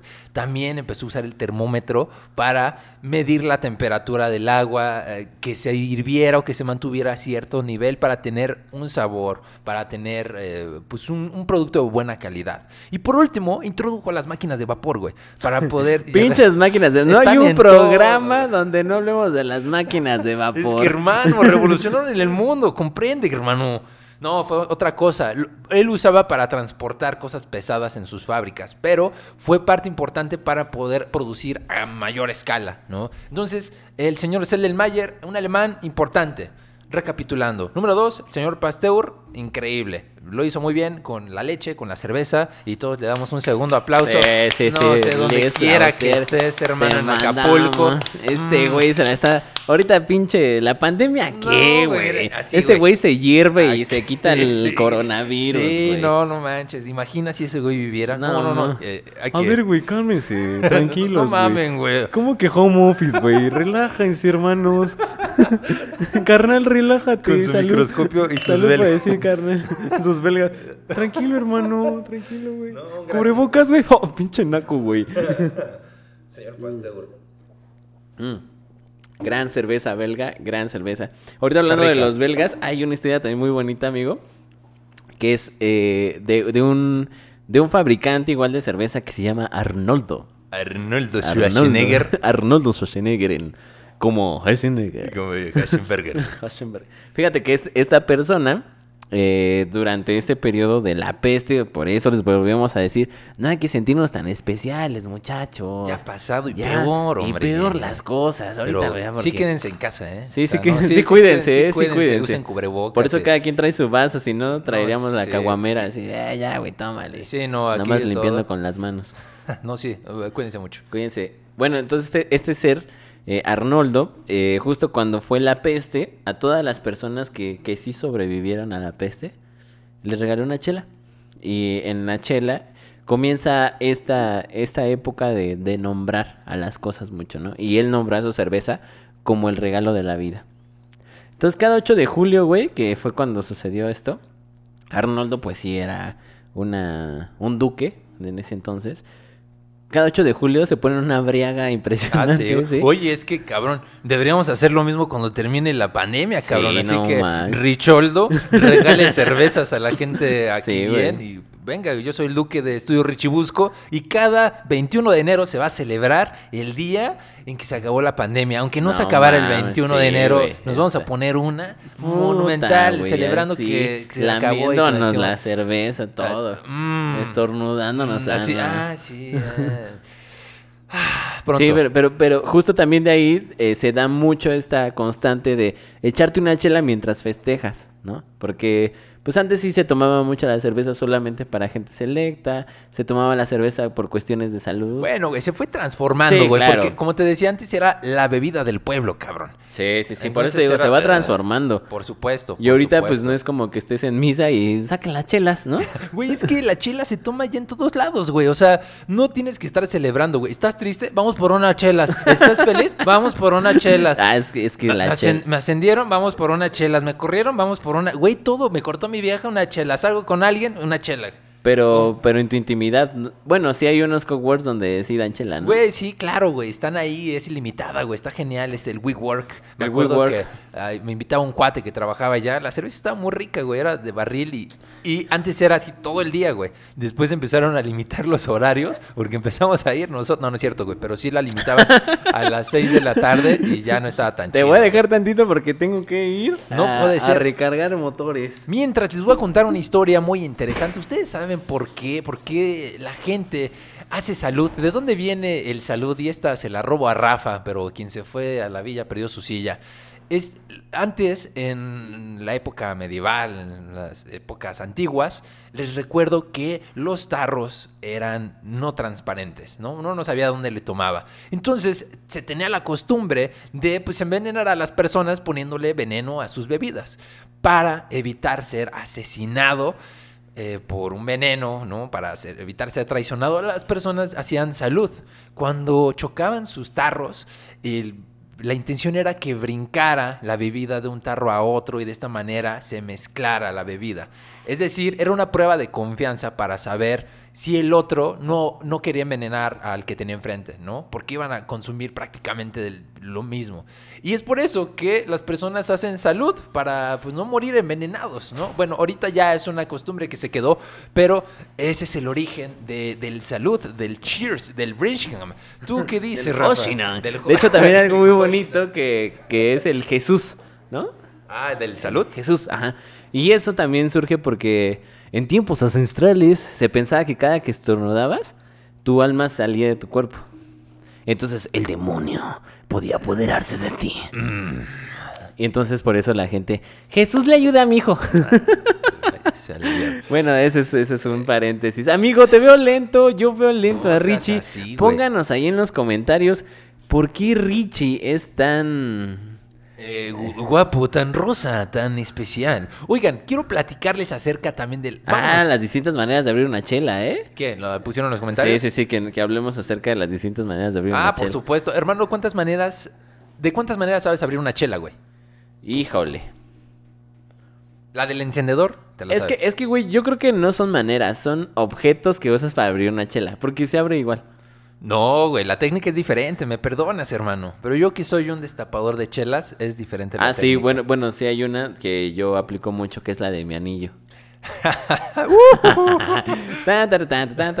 ¿A poco sí la abres con el anillo, güey? Sí, sí, sí. No.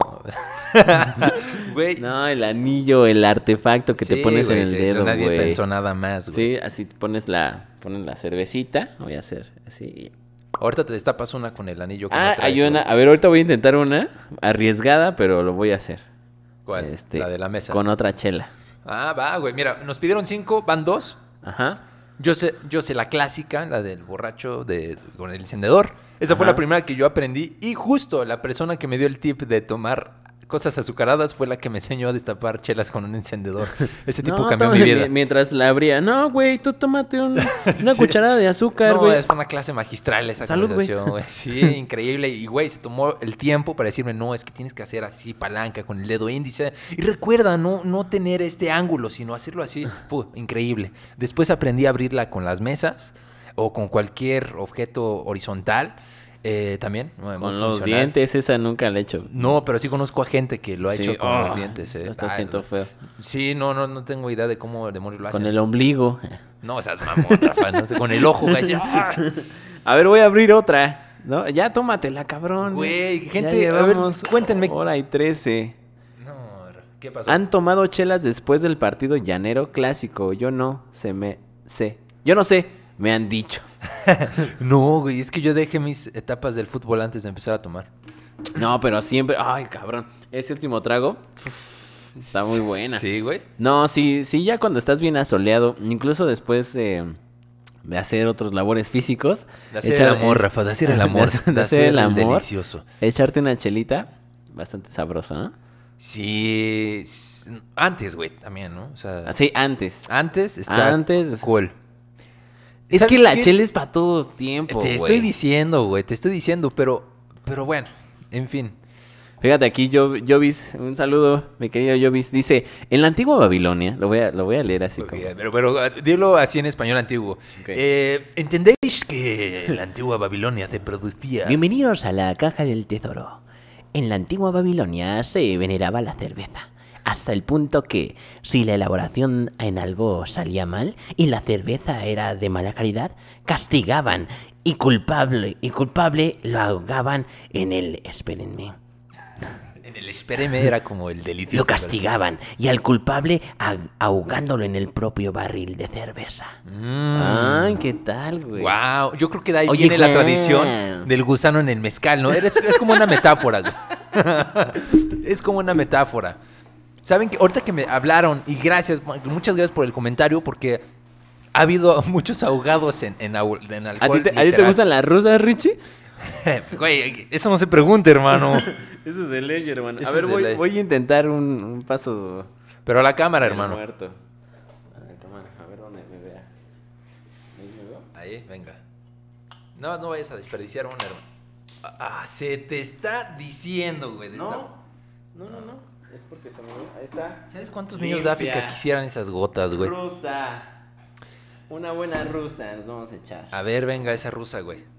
Vamos a hablar de personas que se han muerto en alcohol, güey, porque ha sucedido mucho, güey. Ha sucedido pero- y gran ah, sí, comentario, justo, ¿eh? Justo, gran comentario. Gracias por esa información. Amigos, esto es lo que nutre la caja del tesoro. De eso se trata, que ustedes también metan tesoros para sacarlos y la gente se sienta eh, resplandeciente con ese brillo de conocimiento. Hermano, hasta ahorita, ¿cuál ha sido la chela que más te ha gustado, güey? Híjole. Esta, la chaparrita. La chaparrita, güey. Sí, güey, a ti. Yo me quedo con la alemana, güey. La primera. ¿Dónde está? La- es ¿Dónde que está? es que la metí a los hielos para que no se nos Uf, eche a es- perder. yo creo que ya es de gusto. Ah, no manches, a mí la otra extasiado, cabrón. Sí, ¿ah? No mames, güey, está increíble. Oye, gran, Eh. gran, te digo, gran dato. ¿cuán- ¿Cuánta gente se ha, se Co- ha- co- cuán- gran, gran, gran, dato. gran gente se ha muerto Venga. así, güey? Yo creo que esta güey es la que toma el porky, güey, porque ya estás hablando igual, cabrón. A ver, vamos a tomarnos esta que dice cerveza premium exportación rusa, 8% de grados de alcohol.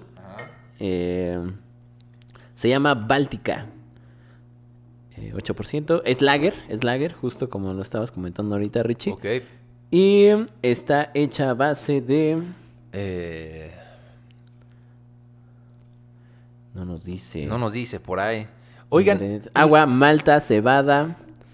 Y cebada. Está hecha a base de cebada. Ok, ma- maravilloso. Vamos a- ¿Qué les parece si nos vamos con una historia de ahogados en alcohol? En Inglaterra había la costumbre, siempre... gracias, muchas gracias. Estamos hablando Otra, siglo, otra chela, otra güera. siglo XIX. eh, las personas... eh, pues, obviamente trabajaban y les gustaba echarse una chela, pero había unas personas que eran como porteros, porteros que se encargaban de llevar mensajería, llevar encargos a ciertos lugares, ¿no? A los pubs, a mercados, eran, vaya, A transportaban cosas. Estas Pubs, personas en inglés se les conoce como porter, los porters. ¿va? Si ustedes saben, hay cervezas que se llaman porters. La cerveza La porter, güey, porter, ¿no? ajá. Esta viene de Inglaterra y justo viene porque estas personas se sentaban afuera de los bares, güey, a tomarse una chela, güey. Y se le conoce a este tipo de cerveza, la que tomaban estos güeyes, porter, güey, por ellos, güey. Entonces empieza una disputa tremenda por la producción de la cerveza porter, cabrona, entre todos lo- lo- los empresarios. Y empiezan a fabricar unos contenedores monstruosos en donde almacenaban la cerveza. Digo, ahorita tenemos más grandes, pero piensen en la época, un rotoplas como... caben como, no sé, güey, Unos cuatro días. eh, eran miles de litros, pero miles, miles de litros, güey, de cerveza. Hicieron el más... Hubo una empresa que hizo uno monstruoso, monstruoso. Y a toda madre, güey, almacenaba muy bien, pero de repente se rompe esa madre, güey. Y toda la chela que estaba, güey, se va a las casas de Es alrededor. como cuando güey. vas a la tienda con tu compa y tira la caguama, güey. No, güey. Y tú piensas en la chela, güey, pero entró a la casa de las personas y las ahogó, güey. No mames. Las mató. Es que imagínate, güey. Imagínate que esa madre la tengamos, no sé, a 10 metros. Ajá, sí. Y, güey, tienes miles de litros al lado de... Es como si vivieras al lado de una gasolinera, cabrón. Sí. Te cae esa madre. Antes pues, no, no existía el tope así para que no entrara el agua de las inundaciones. y rácatelas, ¿no? Se ahogaron las personas. No, Muchas personas se ahogaron. Entonces, eh, subieron a estas personas a las partes de arriba de las casas, güey. Eh, Creo que los amontonaron en una. Y las personas querían ver a los ahogados en alcohol, güey. Entonces empezó a remolinar la gente en, en la casa donde los habían juntado. Y eran tantos, güey, que se cayó el piso donde estaban los muertos y se murieron más personas, güey. no, Sí, te ma. lo juro, ¿Y cómo güey. te ríes de la muerte, culero? Güey, o sea, ya nadie existe de ahí, güey. O sea, sí, es una güey. anécdota chistosa, güey, porque, güey, por querer ver al muerto te mueres, güey. Y es, es que a mí no me... se me- ¿De qué murió tu tío? No, pues de, es de que- al- de- de alcohol? De- sí, de alcohol. ¿Se ahogó en alcohol? No, Ah, ahí tiene todo el sentido, Sí, ¿no? No, era Está ahogado abstemio. en alcohol. E- Era abstemio. Lo- Yo lo pensaría dos veces antes de que sigan diciendo esa frase. De estar ahogado en alcohol. Ustedes no saben lo que es estar ahogado en alcohol. Pinches, Pinche güey. gente. A ver, vamos a probar esta rusa. A todos los que les gusta. el- También es güerita. Ah, ese fa- huele, huele a mexa, ¿eh? Sí, Sí, no huele tan diferente. sí, no. Salud, Rafa. Sí sabe diferente. Definitivamente. Ay, hasta como que pica. ¿Te picó? Sí, sí, como que se siente en el paladar así, un leve picor. ¿Cómo, ¿Cómo la sientes? Yo la siento amarga, raro. co- Como que sí tiene una hierba esto, güey. Bueno, algo. Achiote. Achiote tiene un poco de especias del Medio Oriente, no sé. Sí, el achiote está ahí. Un poco de pinole, yo creo. Está buena, ¿eh? Está buena. La rusa. Está como. Deja un bokeh. Por lo general, las que hemos probado dejan un bokeh, es decir, como un sabor final, como amargo.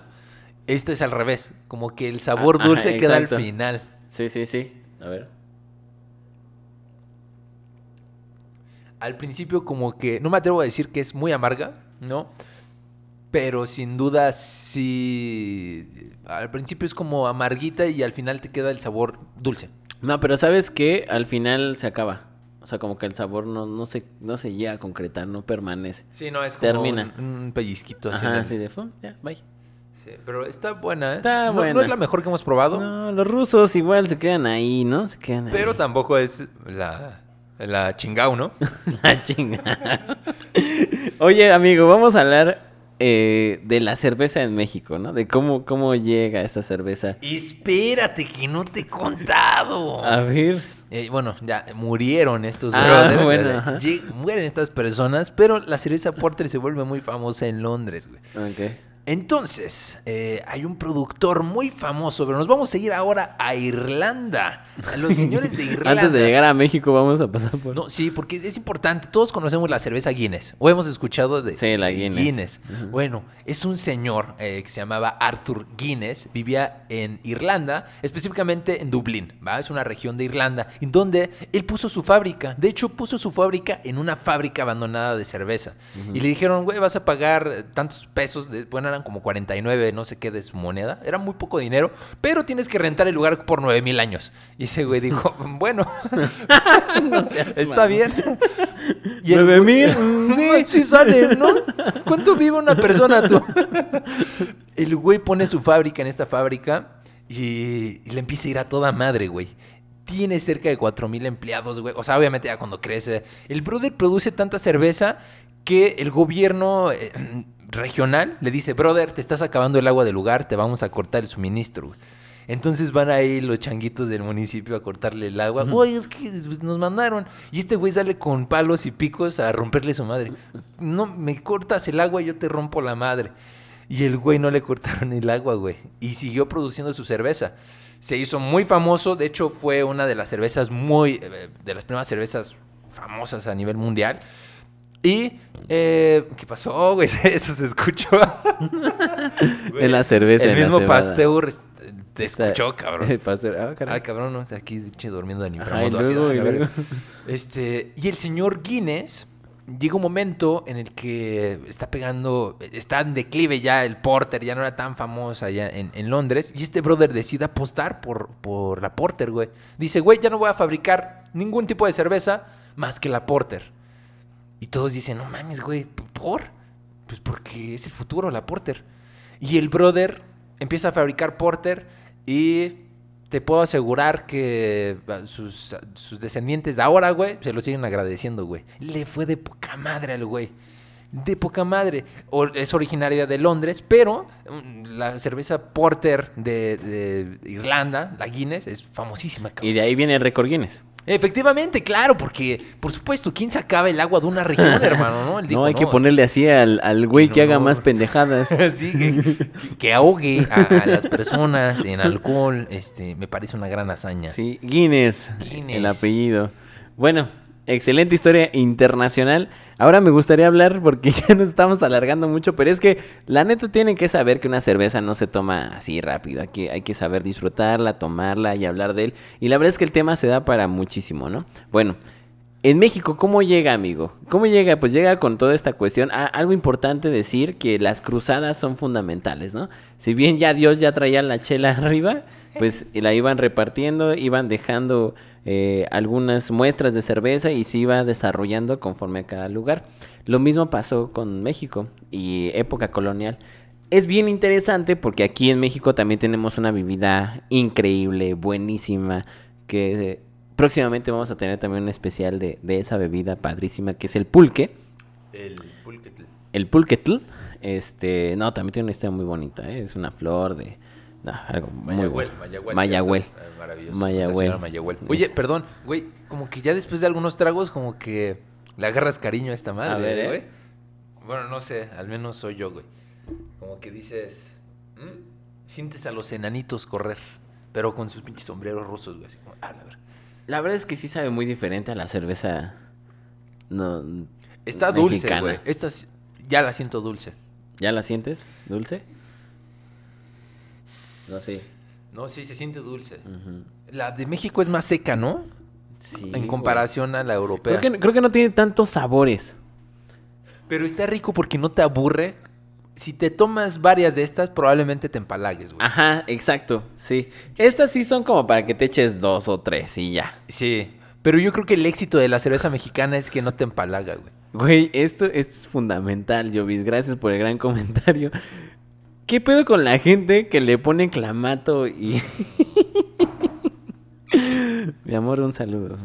Porque mi novia le pone clamato y... Ah, sí. Sí. un saludo, un saludo. es que, güey.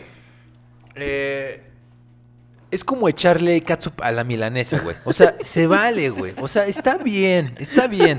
Pero ahora vamos a pensar en algo. Imagínate que el pan te lo traen de una región y que tiene todo un proceso para que no sea pan bimbo y que sea algo especial. Sí, güey. Güey, es que tiene un pinche tratamiento muy cabrón. O sea, los sumerios estarían Cagando. cagando así, sí. chingada No sé cómo hablan los sumerios, ¿no? Pero emperradísimos, güey.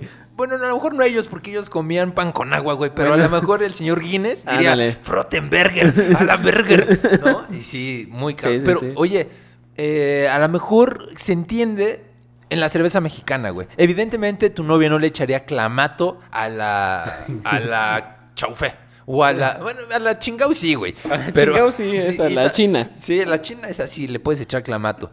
Pero sin duda, eh, a menos, yo creo que eso se explica por la frecuencia que has probado algo, güey. ¿Estás de acuerdo? Sí, sí, yo, sí. yo siempre antes de probar algo y ponerle un condimento, lo pruebo pelón, güey. Aún la pizza, güey. Oh, pinche Ricardo. No así, güey. Espérate, güey. Lo pruebo sin echarle nada. Porque quiero saber a qué sabe sin nada.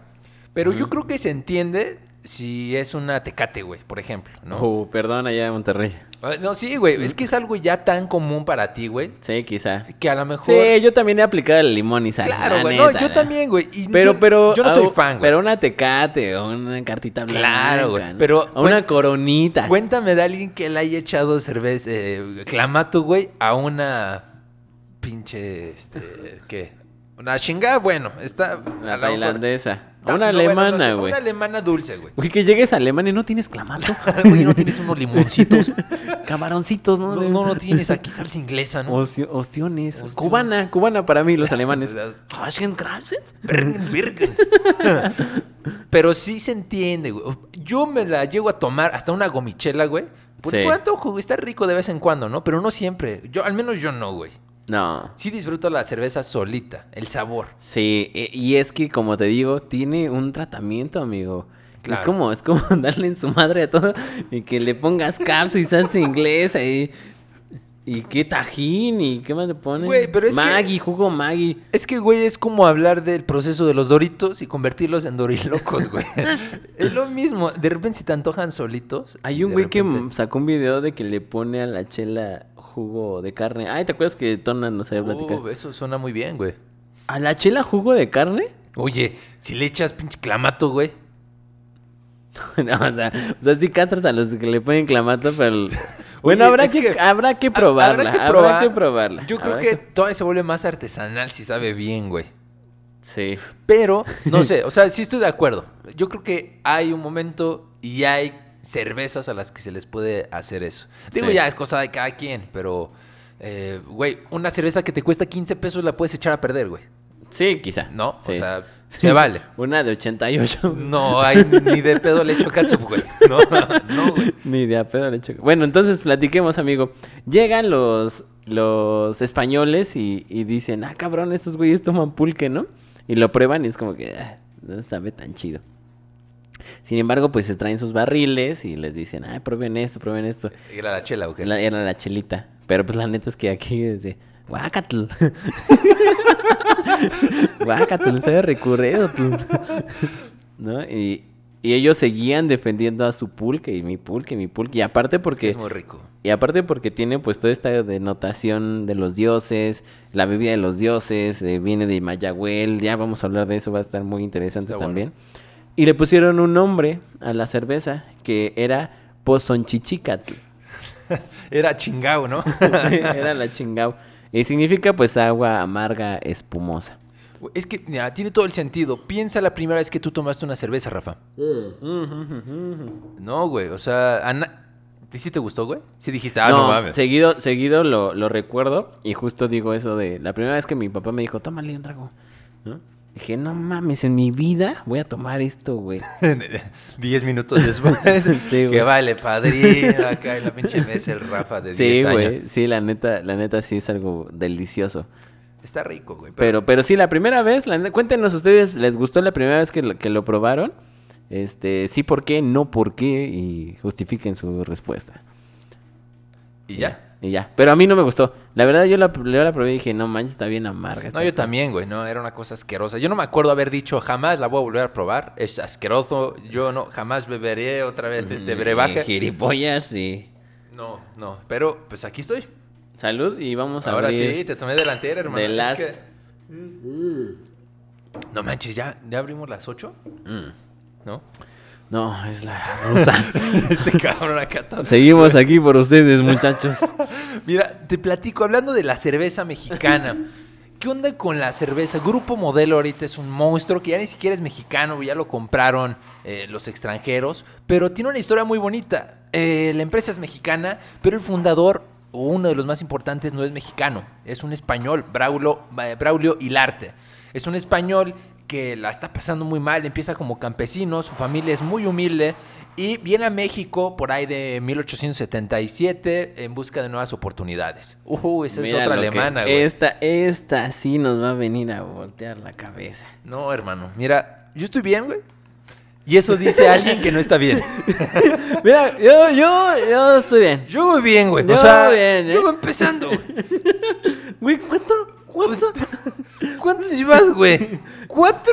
No, déjenme decir a los que se están conectando apenas, es que estas madres tienen cinco, arriba de 5% No, manches. eh, bueno, esta tiene cinco, güey. y en una hora ya nos echamos seis. Y esa tenía ocho, la del enanito, Ah, sí, la de Elena no, o sea, mamó. Porque le dicen que lo cenan. ah.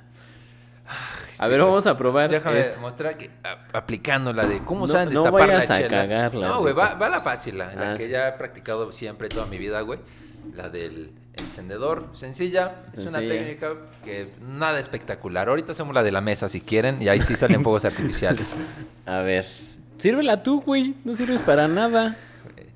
Rafa es una de esas personas que cuando toma le pega Sí, a las sí, personas y empieza violento, así no, soy no soy sirves para agresivo, me desconecto.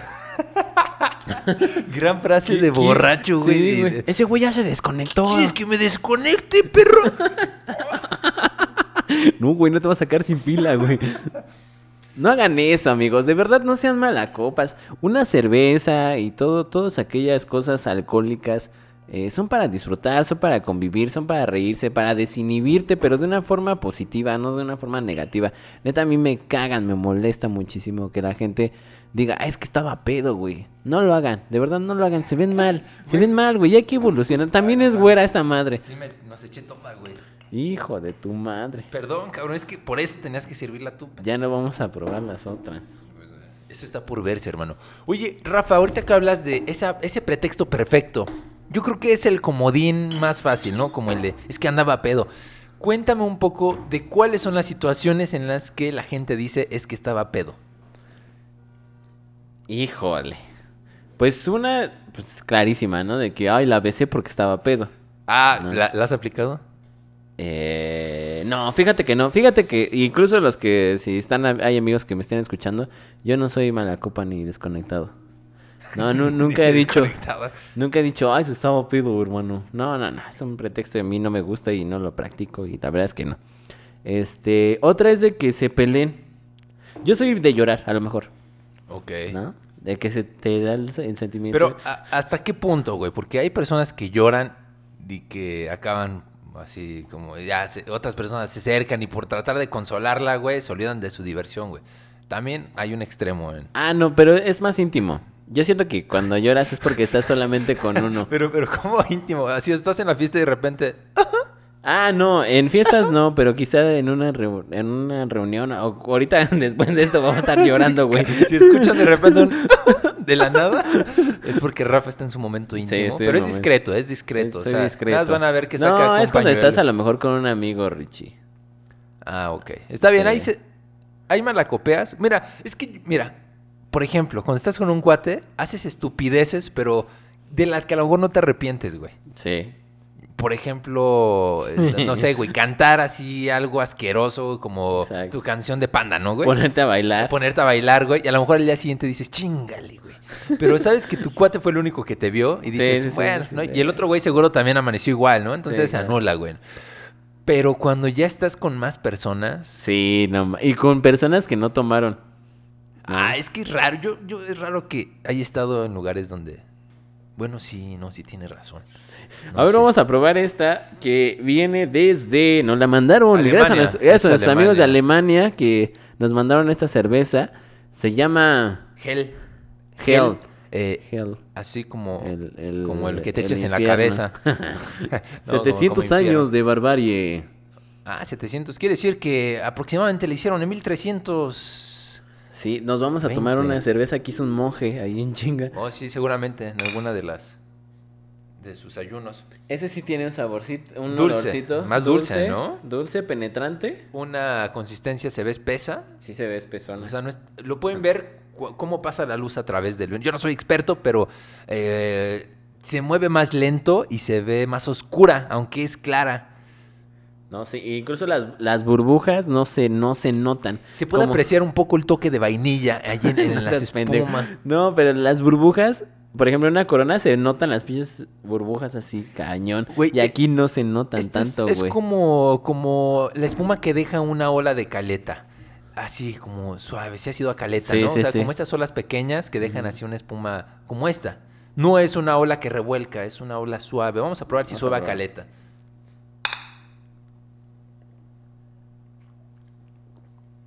Soy fan de los alemanes, cabrón. Puta. Es que el final es, es es un épico. ps. Así justo. Uf. Sí, el final está loco. El final es loco. Ay, oh. Sí, sí, sí, sí, sí, Es como, ¿sabes qué? Es como, como, no te- güey, te lo juro que lo siento un poco como si te comes una, un broncolín de propóleo, güey. ese, ese saborcito que te queda después de que te acabe la pastilla. Mm, un poco. Yo creo que sí tiene un poco de propóleo esta madre, güey, fuera de pedo. O como de alguna hierba por ahí. Y es que, ¿sabes qué? El, Sí, el trago se disfruta mucho, pero el sabor del final es todo. Hasta ahorita, ¿cuál te ha gustado más? Dices que esa, Híjole, yo, Sigues con yo- la... yo creo que esta, ¿eh? ¿Esta? Sí, güey. Rafa. Sí está muy buena. Mira, yo creo que esta, por el... No está tan dulce. Yo creo que con esta sí te puedes embriagar fino. Sí. Porque no está empalagosa, no, está güey. empalagosa. Y hasta con unas cuatro de esas, ya, anale. Sí, y... Digo, yo creo que saldría caro embriagarse con una de esas, pero... Saldría caro. Saldría un poquito caro. Miren, esta madre tiene... Este... Cinco. Punto nueve onzas, que... Cinco grados de alcohol. No, sí, güey, pero estamos... Ah, 500 mililitros. Es como un latón de tecate, pero cinco, cuatro veces más que... No, tres veces más caro. Un poquito más. Y más poderoso. No, más, güey. Sí, sí, es como cuatro veces más caro. Pero está rica. Sin duda diferente a la tecate. Ay, ya vamos cerrando el programa. Ya tu, tu voz de José José, güey. Muchas gracias, estamos agradecidos de que estén con nosotros. eh.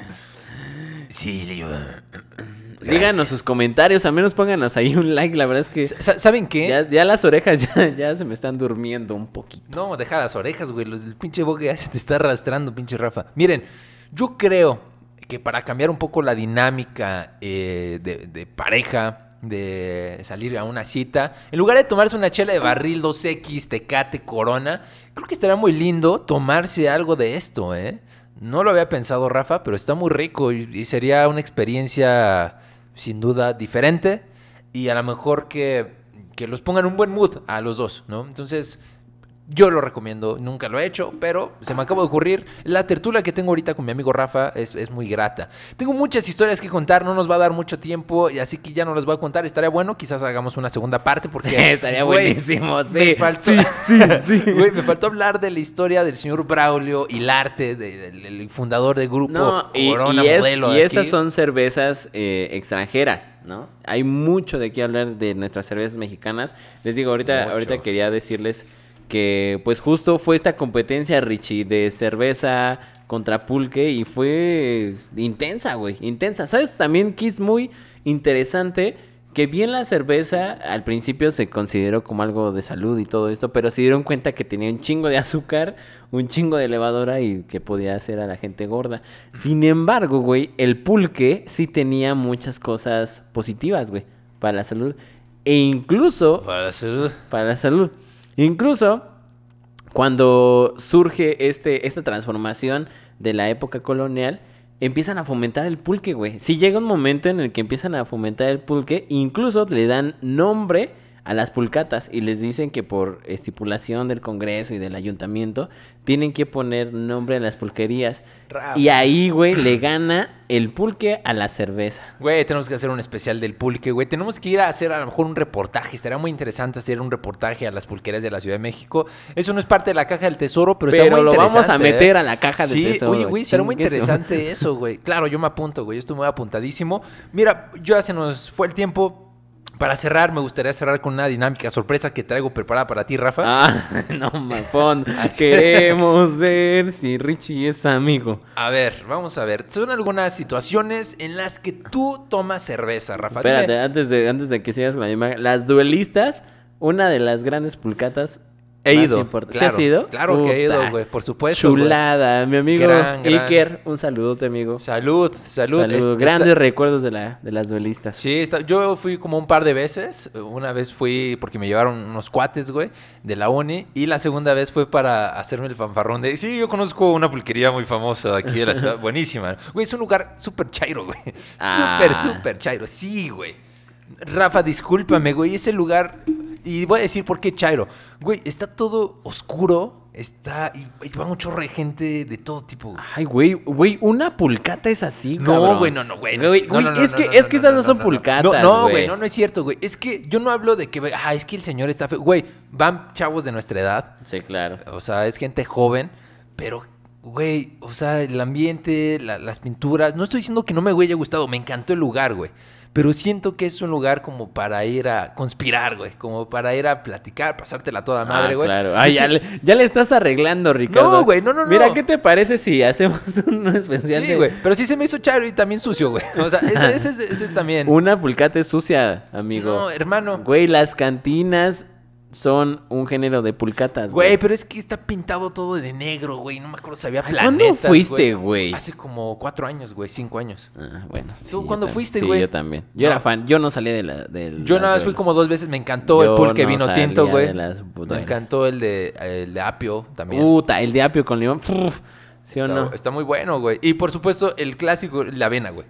Puta, el avena es deli- delicioso, delicioso. Bueno, vamos a continuar con esta dinámica ya para cerrar ah, sí, el sí, programa. sí, ya vamos, ya vámonos, porque ya no echamos... No, man, ya casi dos horas. No Amigos, mames. cuéntenos qué tal les, les, parece, les pareció el programa de hoy, si hacemos una segunda parte, si, si mejor no. Este se extendió dos horas, hermano. Podemos a lo mejor hasta cortarlo esto para dos episodios, no lo sé. Vamos a considerarlo. Pero vamos a terminar con la dinámica. ¿Qué te parece? Vamos a terminarlo. ¿Alguien tocó, güey? ¿No?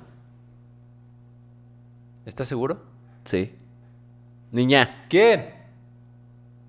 ya estamos algo tomados. Ok, está bien. Perdón. Este, no, no, no es eso, güey. Escuché que alguien tocó ya la, la puerta, güey. Mira, una dinámica, güey. Una dinámica. Dime, ¿cuál es la situación emocional en la que tomas una chela, Rafa?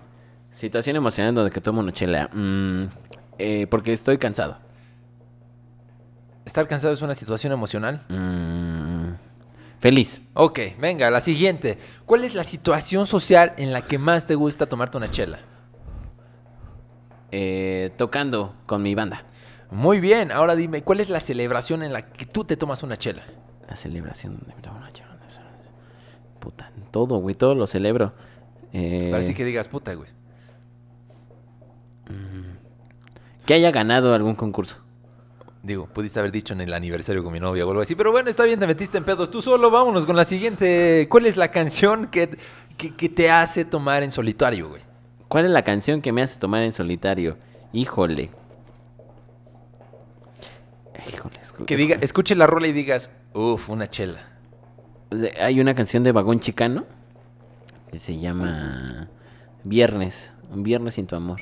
Ok, muy bien. Eh, ¿Cuál es la canción con tus cuates que te hace tomarte una chela, güey? Con mis cuates que me hace tomar una chela. Híjole. Ahorita que estábamos hablando de Panda, quizá la de. Sí, ¿verdad, güey? Digo, Sí. yo no lo había pensado, pero ahora que lo mencionas. Sí, quizá ser. narcisista por, ese- por excelencia. por, por excelencia. Alguien escribió un comentario, ¿no? Ah, no, dice Iker, el de jitomate, muy bueno. Jorge Rocha por ahí. Un saludo, George. El buen George, saludos. Cuéntame, ¿qué, eh, ¿has tenido algún maratón de chelas, güey? Ya me dijiste que sí, güey, pero ¿qué onda? ¿Qué te parece si también nos van contestando los que, los que nos están viendo? Que si, han tenido algún maratón de chelas, ¿en qué? A ver, repito la primera. Ok, la primera es, ¿cuál situación emocional es en la que tú te tomarías una chela? O en la que te tomas una chela. Situación social en la que te tomas una chela. ¿Cuál es la celebración en la que a ti te gustaría o te gusta tomar una chela? ¿Cuál es tu canción en solitario en la que tú te gusta tomar una chela? Es decir, no sé, pasan la de, eh, no sé, güey, el triste, ¿no? Y tú estás solo y dices, ah, no mames, una chela. Es, es un ejemplo, yo sé que Sí, está sí, claro. así muy enfermo, tú solo acá. No, no está enfermo, güey, está bien. Canción de cuates con la que te gusta tomarte una chela, puede ser kilómetros de los Caligaris. Tantos kilómetros, Sí, tantas cervezas. Bueno, Sí, sí, ya, ya, ya. ya, ya no me acuerdo la rola.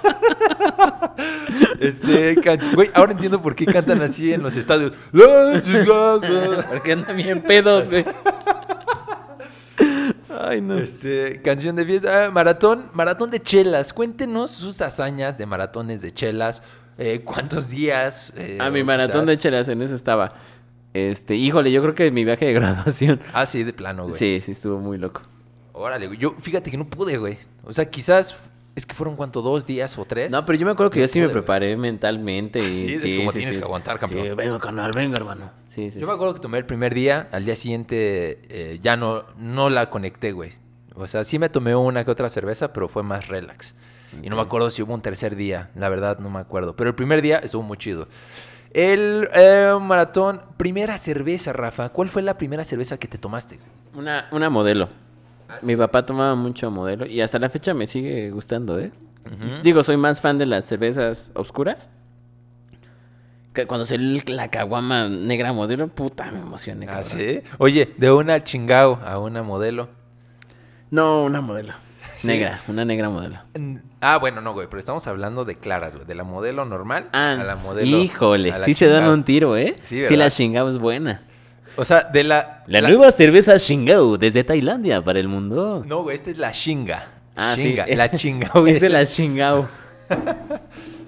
100% China. China. Pero ¿qué No onda? mames, no, pues la modelo, güey. ¿Sí? Claro, sí. Ok, va, va, va. Ahora voy a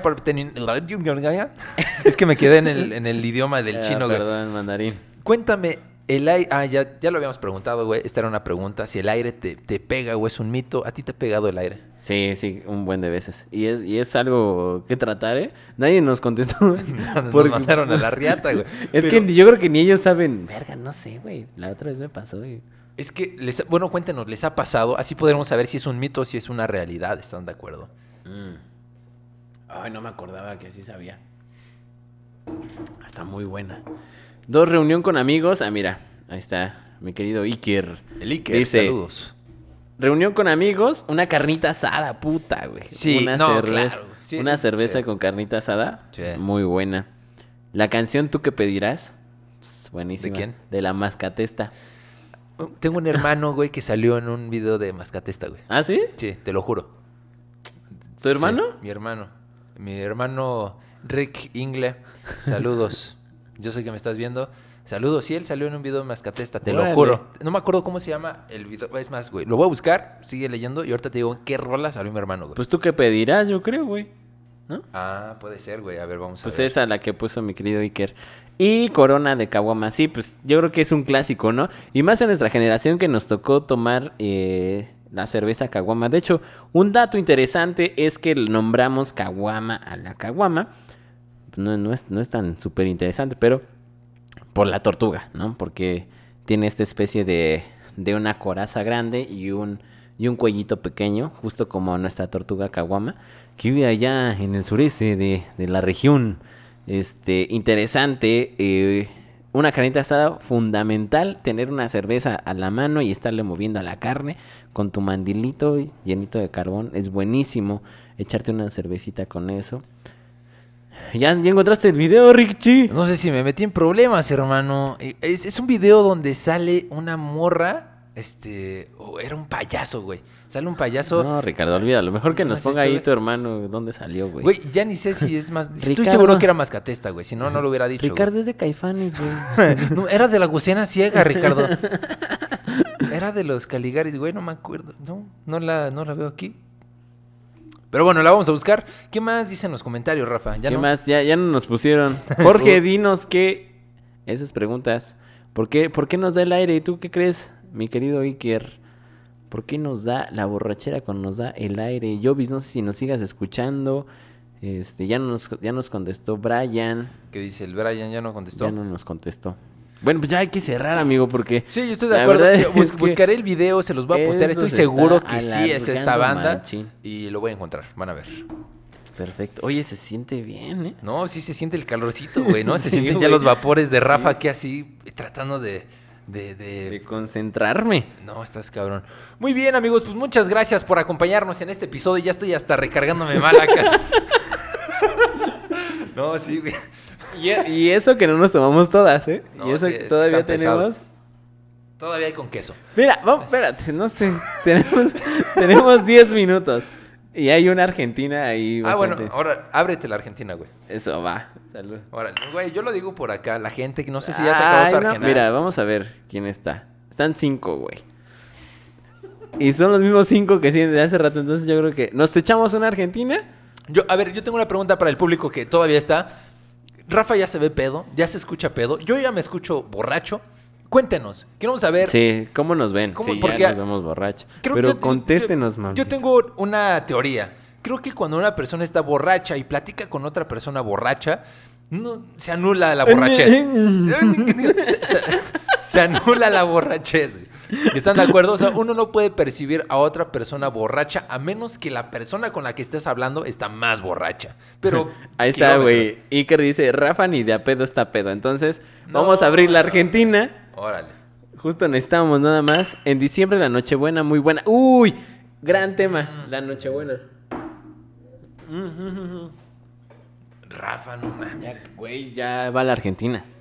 Oye, Rafa, pero. ¿Qué onda con estas cervezas de temporada? Porque también sería interesante saber qué es lo que hace una cerveza de temporada. La Nochebuena es espesa, es oscura, es espumosa. Sin en cambio, la verdad, una vez, güey, probé una edición especial que sacó Nochebuena de chocolate, güey. La cosa más asquerosa que he probado en mi ¿Ah, vida. sí? güey. ¿No te gustó? Me la tomé porque, porque solo había eso y duró como un año en la casa, güey. Entonces era la cerveza que se había quedado ahí y yo empezaba acá y de repente andaba acá como trizón y agarraba una cervecita y me echaba esa noche buenita, güey.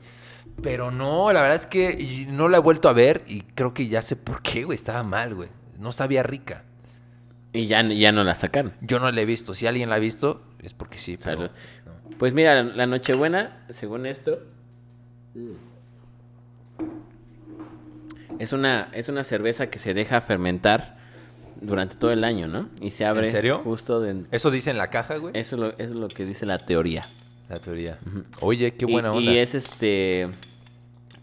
Y es lager, pero tostado. Ah, sí. Ah, sí.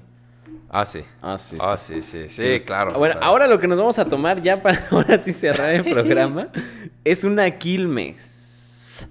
Quilmes es una cerveza argentina eh, bastante deliciosa. Es como su bohemia de allá de Argentina. Eh, son mucho de, de usar los azules. Esta tiene un grado de alcohol, perdón, de 5%. Encontré el video, perdón, ya lo encontré. ¿Ah, sí? ¿Cuál es? El video se llama No he, no he podido más. Y la persona que aparece con tirantes es mi hermano. A ver. Él es mi hermano. Órale. No lo conozco, no puedo asegurar eso. No, sí, sí es mi hermano. Pero sí le creo, sí le creo. Este, y está hecha a base de cebada. Ah, ingredientes totalmente naturales, no le hagan caso a eso. Bueno, Bueno, pero ¿cómo llega? te, voy, te voy a decir, güey. En América Latina también llegó justo la cerveza de una forma bastante trascendente y justo en Argentina es donde existe un impacto totalmente europeo, por eso los argentinos tienen pues algunos sus ojos azules y son guapos y, y chinos y güeros. No puedo creer. Entonces la forma en la cual hacían, ve, ya se acabó. la Güey. forma en la cual hacían la cerveza pues era eh, bastante europea. Quilmes es una de las franquicias más antiguas de, de Argentina. De hecho, eh, hay dato curioso, eh, era, era la cerveza de Soda Stereo. Ah, sí. Ah, sí. A ver, ¿e- ¿esta, güey? ¿Esta? La Quilmes, sí. Salud, güey. salud, será, tío, que sea. Su pinche- Ah, espera. A ver, no, no. ya cuando estás- Regrésala, perro. A ver. No tiene un olor No, penetrante. no, de hecho, no. huele como A cualquier cerveza a- mexicana, güey. Tiene... No, nada del otro mundo. Mm, No, no, no, no, ya se fue el sabor. Güey, tiene, tiene, tiene un sabor un poquito dulce. Sí, claro que sí. A ver, sírveme tantita agua mineral, güey. Es que también se contamina la lengua con tanta chela, güey. Ah, y ahora el nuevo Topo Chico. el Claro Topo que sí, Ese la es el que te ayuda a romper con todos los paradigmas de la cerveza. Esta no tiene grados de alcohol, pero sí tiene grados de diversión, más que ninguna otra bebida espumosa. Y vamos a probarla. También sirve para degustar bebidas alcohólicas. De verdad, compren Topo Chico, chicos. De verdad, debe de ser la mejor opción para sus cubas. Este, güey. Está muy rica. Yo casi no Una tomo- bebida 100% mexicana. Eh, también vamos a tener una especial de Topo Chico, pero no, no es cierto. Topo Chico mexicana, eh, del norte de la nación. Y también tiene una historia bien padre de, del Topo Chico, que es un cerro que está allá en el norte. Y que nos platica de Bueno, tendremos ya el especial donde Ah, platicaremos de eso, Rafa. Vamos con la cerveza, por favor. Quilmes. Quilmes, Argentina. Fíjate que los argentinos son bastante eh, buenos al momento de fabricar cosas. Yo creo que es la Europa en América Latina, como tal. ¿Por qué? ¿Porque tiene gente güera, güey? No, porque justo desde su colonización, güey, trajeron muchas ideas europeas. Está cool, güey. Digo, puede ser, puede ser. Ay, si no, desconozco, no podría debatir. Así que te escucho, güey. Pues mira, América Latina fue una de las grandes empresas, empresas, una de las, gran- una de las grandes productoras en, en esta cuestión de la cerveza. No más que México, nadie ha hecho, ojo, eso es muy importante y por eso vamos a tener una segunda parte de, de las cervezas mexicanas. ¿Por qué? Porque en México es donde se centra más la producción de cervezas. En, en América Latina sí existe y sobre todo la más importante de aquí es Quilmes, que es la, es la Argentina. Pero no, no, no se compara, no se compara. Ya, ya no es mexicana, güey. No, La cerveza. Grupo modelo, güey. ya no es mexicana. maldita Le dieron en la madre. Yo me acuerdo cuando justo iban a comprar, me acuerdo que lo escuché en el radio, que grupo modelo está en discusiones para eh, los... Sí, que los belgas, ¿no? ¿La compraron?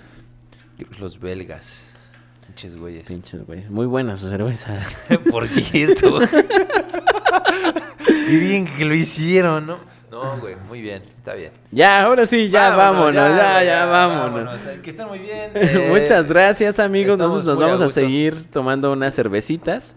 Gracias por escuchar la caja del tesoro. Síganos eh, y disfruten, disfruten estas vacaciones y tomen cerveza, pero en un ambiente controlado. Y seguro, sobre todo, ¿no? Eh, sí, disfrútenlo y sean felices. Distánciense, usen sus protecciones. Queremos verlos saludables el próximo año. Vamos a salir adelante. Ya falta menos, pero todavía falta. Así es que vamos a cuidarnos todos. Ya ¿va? para terminar, vamos a hacer este. Ya, güey, ya. ¿qué, güey? ah, güey, ¿cuál, cuál fue sí, la que ¿cuál más te fue la gustó, güey? te gustó, güey? Yo me quedo con la alemana. La primera, ¿no? La primera alemana que probamos, que esa, es esta. es, esa es la número uno. Uf, para mí, güey, para Sí, mí. y todavía tenemos, Richie. No mames, güey, esa es mía ya. Todavía tenemos. Vale, entonces esta número uno. Sí. Número dos, esta, ¿no, güey? También alemana. la Eh, Hell. O la chaparrita. La chaparrina, güey. Yo creo que entre las dos, ¿eh, güey? Sí, o sea, entre yo no las sé. dos. Ahí está. Se disputan un segundo lugar esas dos. la rusa, no, ¿verdad? Yo no, creo que yo la creo. Shinga. La Shinga. La Shinja. Sorprendentemente, ¿eh? yo, tenía pocas expectativas de eso. Bastante interesante. Yo después me voy La por la, rusa, rusa, güey. la después rusa. la argentina y La por argentina. última por Chingao. Chingao, ahí está. Dos, cuatro, seis, siete cervezas para ustedes, amigos, porque el contenido lo merece. Está muy bien. Y todavía queda una, pero... Uy, uh. Gracias por escucharnos. Brian, salud. Un saludo para todos. Muchas Que se la gracias por pasen muy bien. acompañarnos. Estamos Felices muy fiestas. Descansen, tomen. Y ya. Cuídense. Y escuchen la caja del tesoro. Si no han escuchado los otros capítulos, vayan y escúchenlos. Están muy entretenidos. Sin duda, este es el que más me ha gustado. Espero que, que ustedes también. Nos vemos en la próxima emisión. La próxima. Hasta la próxima.